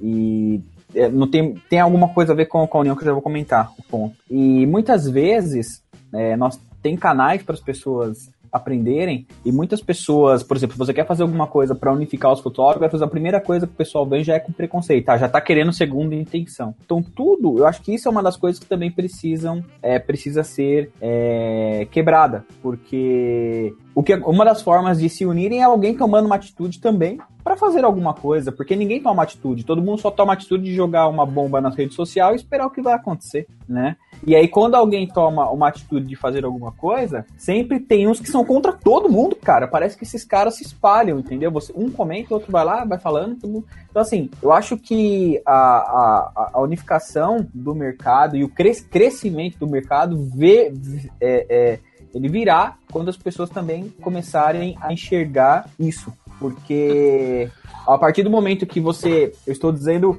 nem todo mundo sabe, mas a opção de, de, de, de optar por ensinar vieram dos, primeiro, de duas coisas. Primeiro, de fotógrafos que viam na época os meus prêmios lá no Fearless, cara. Muitas pessoas vieram perguntar. E segundo, por causa dos meus filhos. Então, assim, muitas pessoas hoje seguem, enfim, tudo mais. Tem um papo de fotógrafo, tem outro. Você pode perceber qualquer projeto que toma uma decisão de falar de unificação, sempre tem no meio pessoas que querem influenciar outras pessoas para o lado que é uma coisa meio difícil, me enrolei, mas querem influenciar pessoas para aquilo que para que aquilo não aconteça, entendeu? Ah, mas sempre vai vir alguma coisa, ah, não, é o Rafa que tá fazendo, é o Fábio Laudo que tá fazendo. É, eu ouço direto, ah, mas o William nem fotografa tanto assim, quer ensinar a gente. Não é desse jeito, né? É o que as então, pessoas então, assim, precisam, só para deixar claro, as pessoas, é. elas não precisam sair abraçando todo mundo. Exatamente. Existem pessoas, você vai ter uma, uma identificação maior, outras nem tanto, conflito de de princípios e valores, e, enfim. A questão é, para aquelas pessoas que fazem parte do seu círculo, né, do seu círculo de amigos, e, e enfim, tudo aquilo que te rodeia, é, faça diferença, né? É isso que a gente está é. querendo dizer. É, se você, por exemplo, não gosta de ouvir o papo de fotógrafo, ok, é opção sua, você não precisa baixar e nem entrar no site. Mas você não precisa falar mal, né, pra, pra outra pessoa. Você não curte o, o, o jeito ou, ou, a maneira que a gente fala, você não precisa. É, é, é opção sua não, não ouvir. Se você quando a gente fala em união do mercado, o que eu quero dizer é faça diferença para aquelas pessoas. Sim. Se você realmente vai comentar uma foto de alguém, por exemplo, num post, comente para ajudar. Se não, fica quieto. Se não for é. para fazer isso, passa, porque o feed vai passar, aquilo lá não vai aparecer mais para você. Entendeu? Então é. é isso que eu tô querendo dizer. Só pra gente não se estender muito uh, e aproveitando já essa, esse, esse gancho, Últimas considerações, Laube. O que, que você acha que depois de todo esse mimimi, todo esse bafafá que deu a propaganda e o que a gente já discutiu hoje, o que, que a gente pode fazer para mudar tudo isso? Eu acho que é uma coisa. É um, é, a resposta é meio óbvia, Petroco, na minha, na minha concepção, né? Vocês sabem o quanto eu sempre dei importância para a gente tratar a fotografia como um negócio e não um hobby que dá um dinheirinho sabe? Então, olhar a fotografia com o profissionalismo que a gente quer que o cliente olhe. Então, é muito louco essa disparidade, né? A gente exige que o cliente nos veja e nos pague como profissionais, e tá aí né, no valor do, do ticket médio, ou se alguém quiser ou negar aqui e botar nos comentários, eu acho que todo mundo quer trabalhar mais e ganhar menos, isso significa por si só tickets mais altos, né? A gente exige que o cliente olhe para a gente como um profissional e a gente não se porta e não se trata, inclusive uns aos outros, como você acabou de colocar, como profissional. Então, é, eu sempre martelo muito nessa tecla é, e eu vou citar um exemplo, por exemplo, uma, uma vez eu, eu tenho um cliente muito especial para mim, para minha vida e para minha carreira, que é o seu Ben Van Schaik, que foi presidente da Mercedes-Benz no Brasil e depois presidente da Mercedes-Benz do mundo, que uma vez ele falou para mim assim, com o sotaque alemão dele bem carregado, né? Você sabe por que eu sempre contato você e tal? E eu falei, não. Ele falou, porque você é o primeiro fotógrafo que vem aqui de terno. Quer dizer, passam por pequenas coisas essa percepção de profissionalismo e de lidar da nossa fotografia com a com a com o cuidado e o carinho que ela merece. Ah, mas é desconfortável fotografado de terno. Negou, não importa. É, do mesmo jeito que apareceu, não sei se vocês viram uma propaganda que apareceu outro dia, o médico entra de fantasia na, na sala de cirurgia e o, o paciente olha para ele e fala: Não, é casual Friday. não, não, você espera que o médico entre na sala de cirurgia de, de, de jaleco, né? De, de uh, roupa de, de cirurgia. Ah, não, é casual Friday. Eu resolvi que hoje eu ia vir de bermuda e chinelo. É, calma, é mais confortável? É não tenho dúvida, mas, pô, que imagem e que, que percepção de valor que os clientes estão tendo a respeito da nossa carreira, né? E eu acho que a, a propaganda do Magazine Luiza disse exatamente isso, e esse é o caminho. Vamos começar a tratar e vamos começar a, a, a, olhar para a fotografia efetivamente como a gente quer que ela seja vista, ou seja, profissional. É, o, esse é, é, complementando né? O Flávio já disse muita coisa, mas complementando, você sempre põe para falar depois do Flávio é difícil, cara. Mas assim. ok, na próxima edição a gente põe você sempre antes. É assim, mas é exatamente isso. Talvez, talvez, se não tivessem tantos acontecimentos de fotógrafos, será que eles tinham usado esse argumento para fazer essa propaganda? Será que o Fábio fazendo parte do Abrafesta meu, 83%, por, 83, né, Fábio? 83. Por cento das reclamações do mercado de casamento estão relacionadas a fotógrafo. Então, você acha, será que nós não podemos mudar esse mercado? Isso vai de mim e de você, de, do William, do Fábio, do, do Rafael, da Ana, de qualquer de todos os ouvintes que estão é, a, a, ouvintes que estão assistindo, é mas das pessoas que estão assistindo. E... É, hoje dá para falar ouvintes. Dá pra falar. É, é, porque vai ser. Porque vão ter os dois. Vai ter os dois, então beleza. E essa percepção vem de nós, cara, não adianta. Não, não tem como é, você mudar uma percepção sem partir de você. Por isso que a palavra chama percepção. É, é o que o, o, outro percebe de você. Então, é, e a percepção também que você causa. Então, o, o, essa questão do, do Magazine Luiza eu enxergo como uma você pode enxergar né, como uma oportunidade e ver se realmente você está, é, você acredita que terá problemas com isso. Eu acho que o negócio é muito mais né, embaixo, como costumamos dizer, o problema é muito mais outro do que apenas este comercial, porque na minha concepção esse comercial, se atingiu você, é apenas uma reflexão do que acontece, né? É um argumento e, e... fala, Fábio, quer falar alguma coisa? Não, bingo, bingo. Não é? É uma reflexão do que acontece. Aqui. Agora, por exemplo, eu como William não me senti ofendido porque eu nunca fiz isso com uma noiva, né?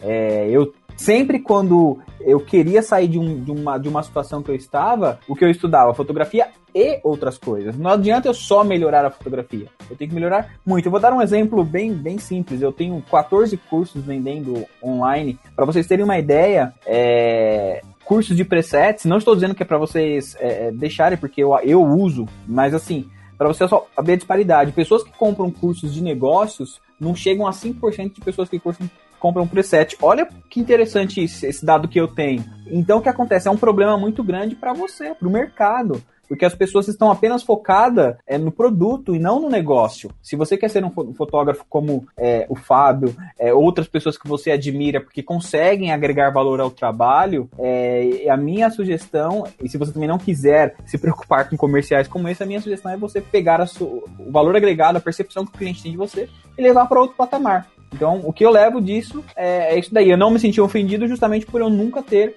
dado um cano com o cliente. Mas tem pessoas que acham que vão bater de frente. A minha sugestão é parte para um próximo nível. Essa é a minha dica. Eu, eu vou aproveitar o teu gancho até. E, e muito legal esse número que você colocou dos 5%, porque me, me veio assim, como uma bomba na cabeça, né? Quantos cursos a gente vê, e eu não estou dizendo que eles não são necessários, tá? De saia da caixinha, saia da zona de conforto, né? Quer dizer, evolua com a sua fotografia, eles são muito bons, tá? Mas e aí?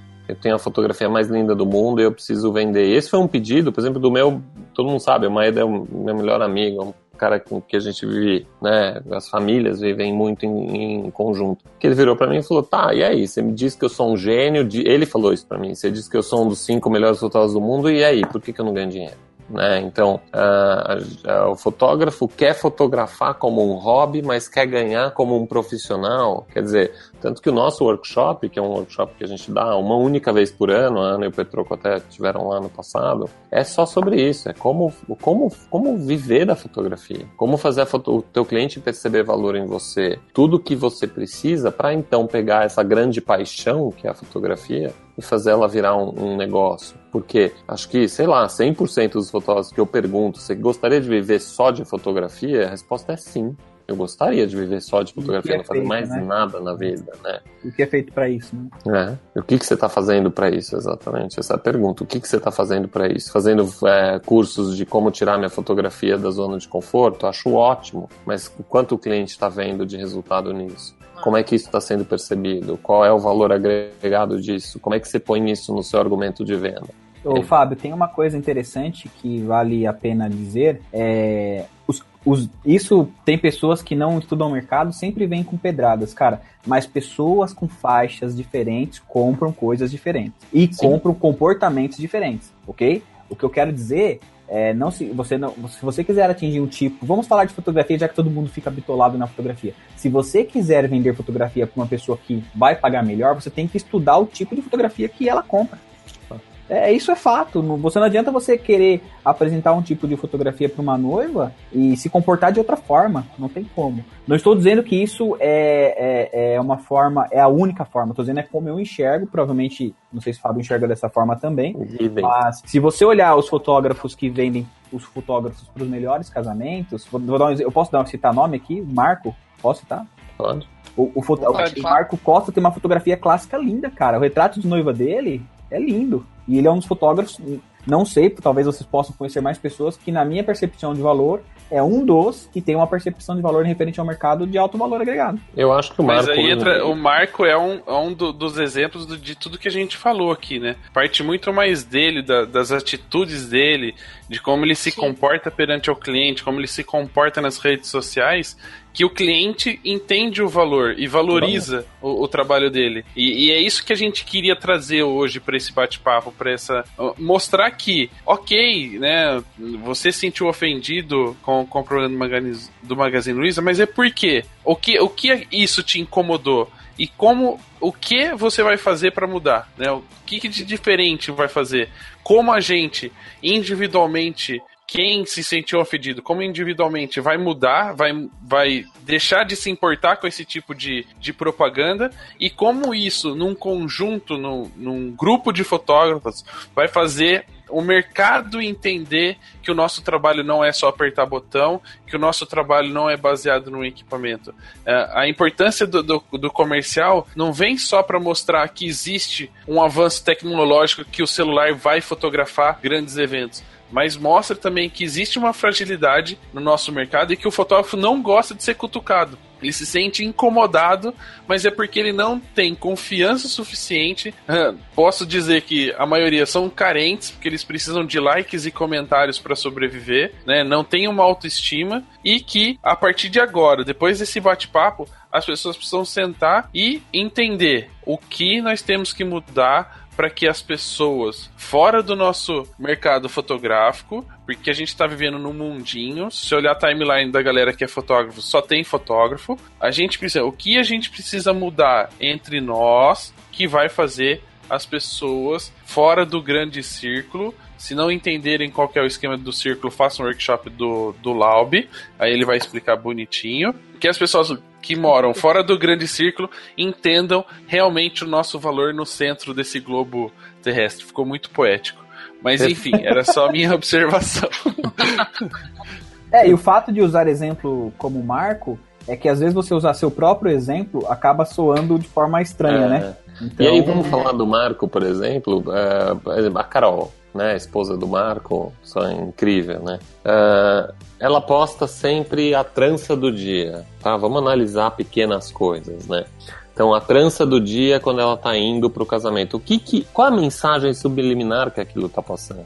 Que ela se prepara, que ela se arruma, que ela se preocupa em estar é, visualmente agradável para um casamento onde vão ter pessoas arrumadas, né? O Marco com a gravata borboleta, super mega estilosa, com as meias, né? Que ele gosta. Quer dizer, estão passando mensagens é, de que, poxa, eu estou me preparando, eu me preparo, eu me cuido, eu entendo a importância do seu casamento e etc e tal. Quer dizer, não é à toa que o. Marco tá onde tá. O Marco é um, um, um case, né? É um cara incrível. Ah, Aí o cara, né, pra mim é desconfortável, eu vou de All-Star. Tá. Então Beleza. vamos pegar casamento então de rock and roll, vamos, vamos nos nichos, né? E quando a gente. é, nós fizemos acho que alguns bate-papo com ele, você participou também, né, Fábio, aquela vez, né? Meu, e-mail, todo mundo reclamando da crise, o que, que o Marco falava? Ele falava o seguinte, ó, gente, eu não posso participar porque eu estou fechando um contrato com uma noiva. Olha só que louco. Então todo mundo reclamando. E o, e o Marco era o contrário, né? O Marco falava o seguinte: Poxa, gente, ó, vou chegar um pouco atrasado, eu vou precisar sair mais cedo porque eu tenho uma assinatura de contrato. É, eu não conheço, eu não os conheço pessoalmente, mas já é, pelo por esse, por esse, por esses fatos eu já consigo entender e a percepção que ele passou pra mim também, né? É, é, é, é meio que interessante isso daí. Bom, eu tô rindo bem aqui legal. com um comentário no YouTube. Quem tá assistindo vai ganhar um desconto do Shop Loud, né? Botou Loud. O Thiago falou que no do Loud sim. Ana, se você acertar o nome, quem errar o nome dele. Deixa eu aproveitar esse momento de descontração, agradecer a presença de vocês dois. Obrigado pelo bate-papo, pela, pelas ideias. E eu vou fazer o seguinte: eu tenho que.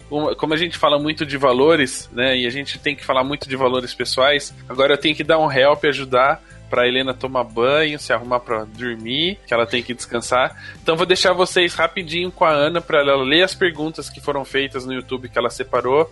E aí vocês discutem um pouquinho e aí a gente encerra esse bate-papo tão gostoso e que espero que as pessoas é, passem por cima desse programa, problema do Magazine Luiza, entendendo aonde melhorar e como a gente vai mudar nossa visão do mercado. Combinado? E aí eu, Eu já me despeço. e faço o meu jabá.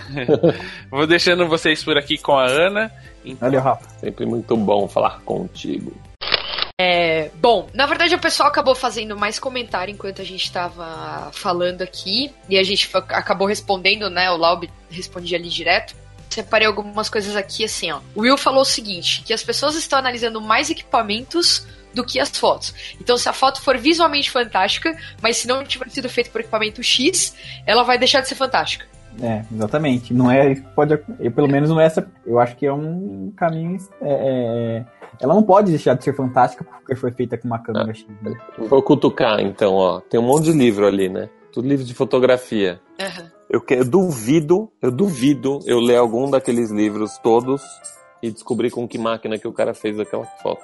Não tem, não. nenhum sabe. livro ali vai estar escrito foi usada para esta, esta É. confecção deste livro. Tem até o nome do papel, foi usado o papel Fabriano 180 gramas. Mas a máquina que o cara usou, eu duvido encontrar. Ô, Fábio, essa foto que você imprimiu, mostrou pra gente aqui, é, em questão de sensor, ela é muito pior do que as de hoje. Mas, cara, ela é uma puta foto. É a foto, cara, aquela foto. Aquela foto não- que, eu, que eu comprei, que eu É, mostrei. Você comprou. Pô, aquela, aquela foto, teoricamente, ela tá tudo errado, né? Porque ela tá fora de foco, ela tá com movimento. Toda, Ah, mas é uma das fotos mais emblemáticas da história. É o desembarque do dia D na Normandia do Robert Capa. Então entra a história na- no negócio também. Você acha que se você fizer um exemplo, tá? Não, não- não estou incentivando a fazer isso, mas vamos supor, se você fizer um retrato, mas isso na verdade as mães fazem. Quantas vezes você vai na, na casa de noiva que você fotografou e você perdeu pra foto do celular que a mãe foi lá, imprimiu e colocou no porta-retrato e não tem uma sua? Quantas vezes acontece isso? Porque a foto é história. É, é, às vezes ela tem uma foto que você não conseguiu fazer, que elas fizeram uma selfie lá e ela é a mãe dela, representa pra ela é. uma coisa assim que nenhuma fotografia, até porque a gente não tem esses- essa selfie e representa pra eles uma foto importante. Então, eu acho que o fato de como ela foi feita não não não disse a foto é melhor ou pior.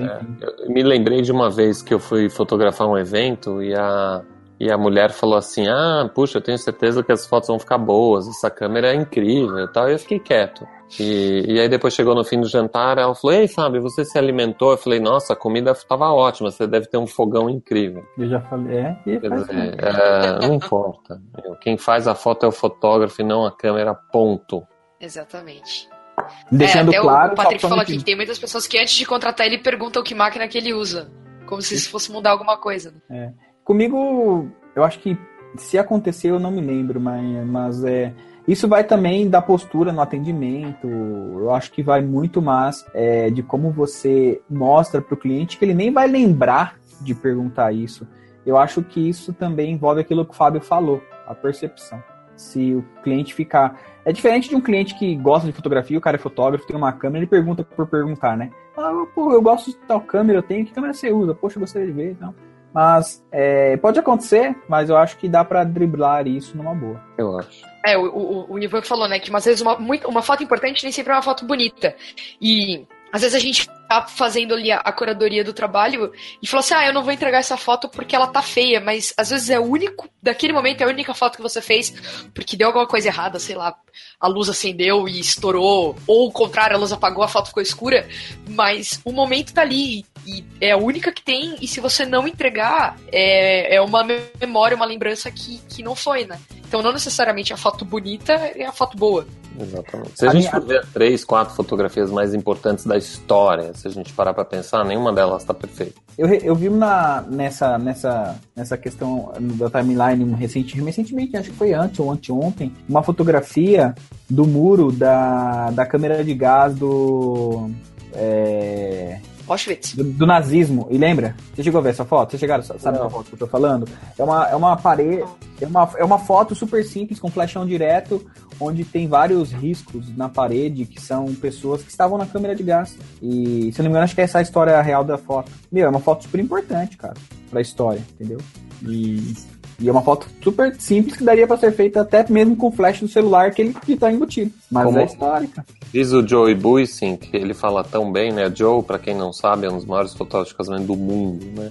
Ele fala, não existe a foto perfeita, existe o momento perfeito. Aliás, o, pergunta. aliás, o livro, esse livro Fotográfico com Coração, É, é, incrível. se você olhar só a parte de equipamento, né? Não é isso. Ele tem lindas fotos, cara. É. Excelente, esse livro é fantástico. É uma recomendação. Ah, é, o Will comentou assim, né, que a discussão nossa toda aqui é válida, mas contudo, o fato de discutir sobre esses mimimis não acabou enaltecendo. Eu, eu vou te dizer que eu acho que foi mimimi demais para pra propaganda. Eu acho que a gente deu muito mais atenção pra propaganda do que. Quer dizer, a gente. não- não eu me incluo fora desta com muita honra. eh, fez ela ser muito maior do que ela devia. É, exatamente. Eu também acho. É, e eu escrevi no blog, porque hoje a gente tem. é, chegamos a 100 mil acessos mensais e eu recebi algum, não foram muitas, foram algumas mensagens sobre a minha opinião sobre o caso, entendeu? E aí, como tem muitas pessoas, eu acabo escrevendo, mas de fato, não precisaria tudo isso, não, numa opinião minha. Né? Tanto que eu deixei bem claro no texto que, na minha concepção, a carapuça não serviu. É o que o William disse muito bem. Pra mim não doeu nada. Se doeu, vai, vai, vai olhar por quê, né? Em vez de. Sem querer aí, ó. É.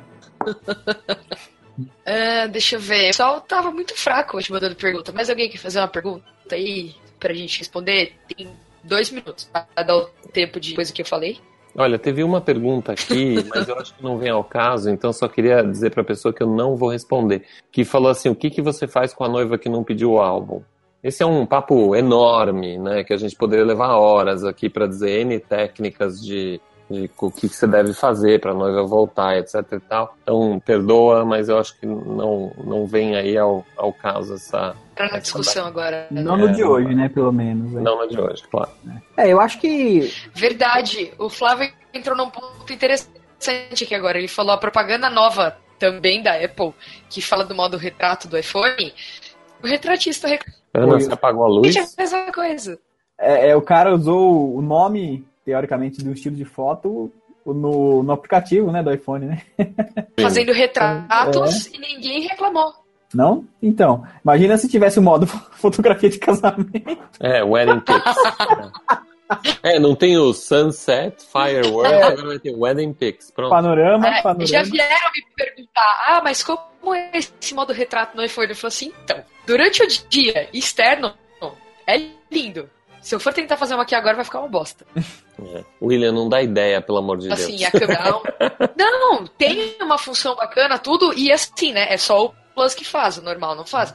Mas, é, de noite, e já tentaram fazer no noite lugar que. Aqui tá bem iluminado até aqui É. dentro. Mas não vai ficar legal. Não, ele, não A única que eu vi que ficou boa foi quando eu tava lá na Disney, no parque, que foi tipo, ah, deixa eu fazer uma foto aqui rapidão. A luz tava perfeita, tudo, a cor bonita.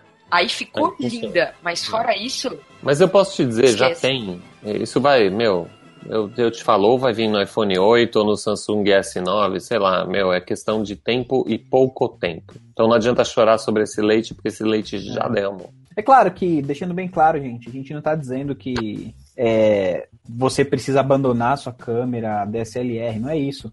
Existem outro outros fatores. A questão é, é o fato se dá ou não para fazer. E eu acredito que dá. Agora, é, é, o Fábio falou, é pouco tempo. Se não der, se algumas pessoas ainda acham que não dá, é pouco tempo para muitas pessoas acharem que, que terão terão boas boas boas qualidades. É que entram outros fatores, né? Tudo mais, enfim.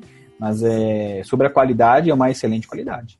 Ó, eu vou Qualidade. falar uma, vou parafrasear o Joe de novo, né? O Joe Buissing, todos concordam que é um dos maiores fotógrafos de casamento do mundo, certo? Né? Sim, ele ele é o. Master of the Light, Ambassador of Light da Canon e aí vai. Não sei se vocês sabem, mas o Joe fotografa no P. Aí, é outro assunto nem louco. AV, nem TV, nem manual. Ele usa P.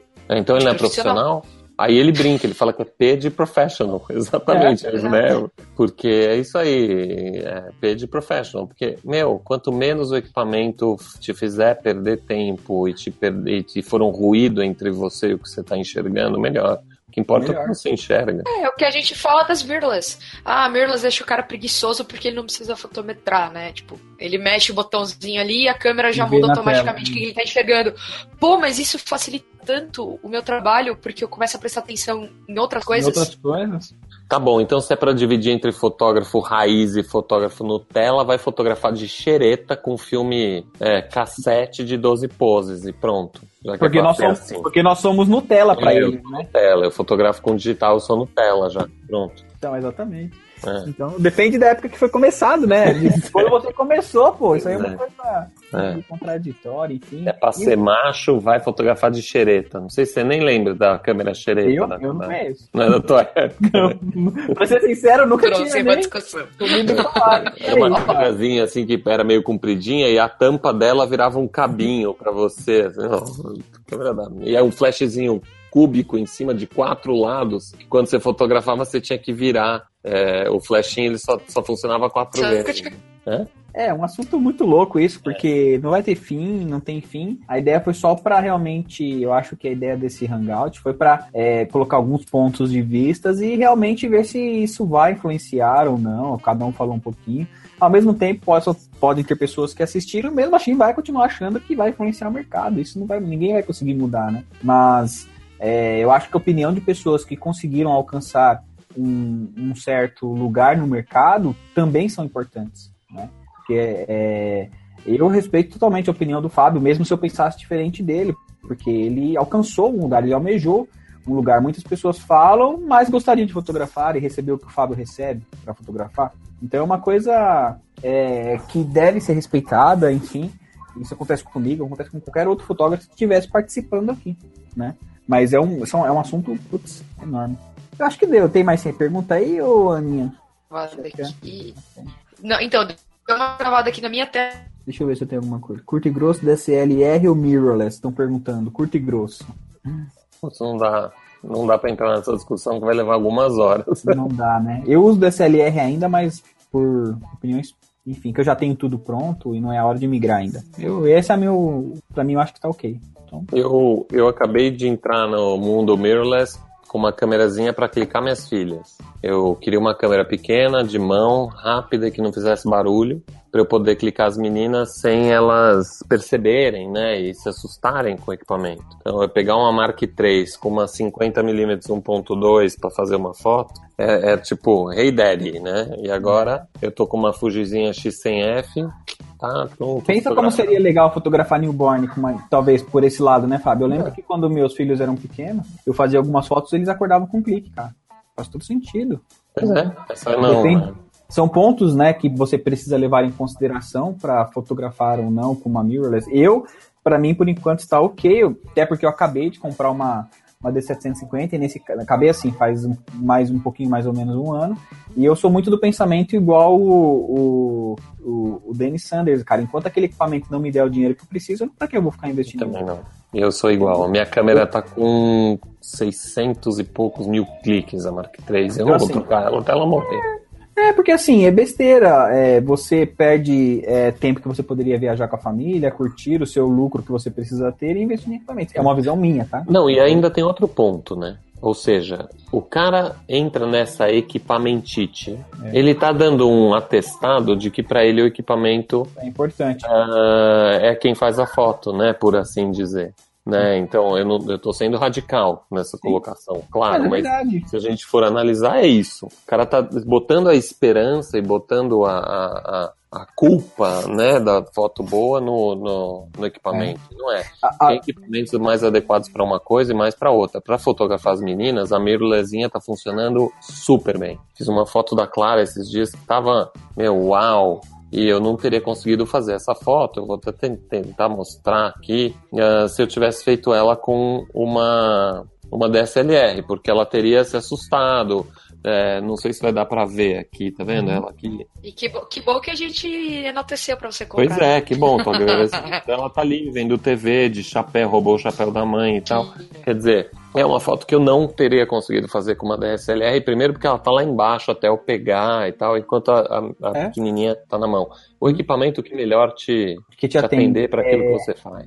A minha filha, ela tem três anos e ela, ela para ela a fotografia é uma câmera grande. Olha que interessante. E é- mas ela é uma criança e ela quer pegar minha lente, minha câmera e fazer. E se eu tivesse uma mirrorless, talvez seria fácil o manuseio para ela, né?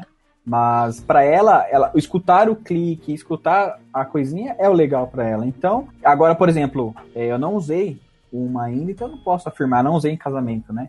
E mas por exemplo, olha aí, poxa, se você for um fotógrafo de newborn e o bebê tem dificuldade de dormir, cara, Pronto. olha aí, ó. Resolve. ponto, por exemplo, a Clara, eh, ela já está na geração fotografia, né? Que já vem há tempo. Quando eu clicava com a DSLR, cada clique, ela falava, posso ver? Por quê? Hum. Clac, clac, posso ver. Clac, clac, posso ver. Que nem uma caixinha, né? Toca a campainha, cai comida. Toca a campainha, cai comida.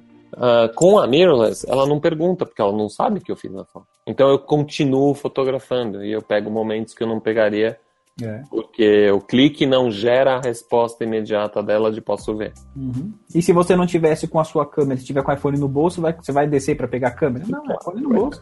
É, já que ninguém mandou mais pergunta, então eu queria mais uma vez agradecer a presença de vocês, é, terem topado participar. Na verdade, logo quando começou a treta toda, né, o Fábio já falou assim: a gente, vamos fazer uma live no Papo de Fotógrafo para resolver esse problema aí. Vamos resolver essa parada. Eu falei, eu falei pro Tuco, vamos fazer uma live? Vamos, chama o Fábio. Com certeza. Show. é, ele, quando eu falei com ele, ele falou: já tem uma pessoa aqui que com certeza topa. Topo, topo feliz. Show. Tá ótimo. Obrigado, Fábio. Obrigado, William, por terem participado. Ficou quase três horas já de. Três horas de papo. Bom, eu tenho que responder uma pergunta, vai. Vou aproveitar que eu tô na TV, mãe, tô na Globo e vou falar aqui. O, o Will perguntou várias vezes aqui: posso dar teu desconto do workshop? Posso, se eu escrever seu nome certo 100 vezes e tal? Seis vezes. Então eu vou ter que aproveitar. Pode, Ana? Pode aproveitar, até porque vocês são é, patrocinadores extraoficiais do workshop. Manda lá. É, quem quiser mais é, ouvir as nossas ideias, minhas, do Maeda e do Sérgio Escrival, fotógrafo espanhol excelente, exatamente sobre isso, sobre carreira, negócios, como encarar a, a fotografia como, como profissão e como um negócio, e precificação e é, percepção de valor e tal. A gente vai dar a, a edição 2017 do nosso workshop, que acontece uma única vez por ano, não é workshop delivery, não anda o Brasil inteiro atrás de gente, é uma única vez por ano. Você tem que sim mexer a sua bundinha e ir lá para Atibaia. Uh, dias 5, 6, 7, 8 de novembro desse ano. É um domingo, com a chegada no fim do dia, depois segunda, terça e quarta. A gente vai esmiuçar o negócio da fotografia de cabo a rabo. Uh, trancados num hotel muito legal. Uh, manda um e-mail para daniele.avelino.live.com ou para info@elementsworkshop.com.br, elementseducation.com.br, tá bom? Vamos estar lá ou escreve para mim mesmo e pronto. William quer fazer algum jabá, William? Eu acho que o Fábio falou aí do, do workshop dele. E quem não puder comparecer aí em novembro, é, eu tenho um curso online chamado Plano de Negócio para Fotógrafos, que é o inicial. Na verdade, você pode até fazer o do Fábio, mas é, você precisa planejar onde você deseja chegar, que eu acredito que o Fábio também faz isso. E nesse projeto eu esboço um plano de negócio em 14 etapas, explico por que é importante preencher cada uma das etapas para depois partir a agora eu preciso fazer isso, agora eu preciso fazer aquilo. O plano de negócio no papel é muito importante para você saber onde você deseja chegar. E sempre que você quiser, né, ou se perder, nossa, o que, que eu escrevi? Você volta e, e dá, uma, dá, uma, dá uma revisada e até refaz, talvez de acordo com seus novos objetivos. O eu faço meu plano de negócio uma vez ao ano, refaço, dou uma olhada, né? E tem esse projeto.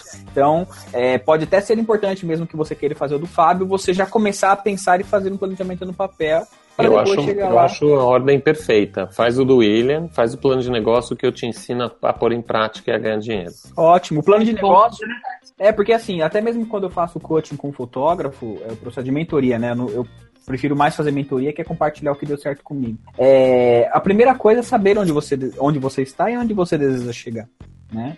E, por exemplo, o, ele, o, o, eu não conheço o Rafa Bigarelli, mas pelo que o Fábio sempre fala dele, ele tem um estilo de cliente que ele quer atender, ele gosta de atender aquele tipo de cliente. E se você também deseja o mesmo, mesmo tipo de cliente, você precisa ter isso e, e, saber o que você precisa fazer. Se você deseja atender um tipo de cliente que o Fábio atende, que o Marco atende, você precisa traçar outros, é, é, é, outras rotas. Né? Alguns, alguns momentos rotas iguais, em outros momentos rotas um pouco diferentes.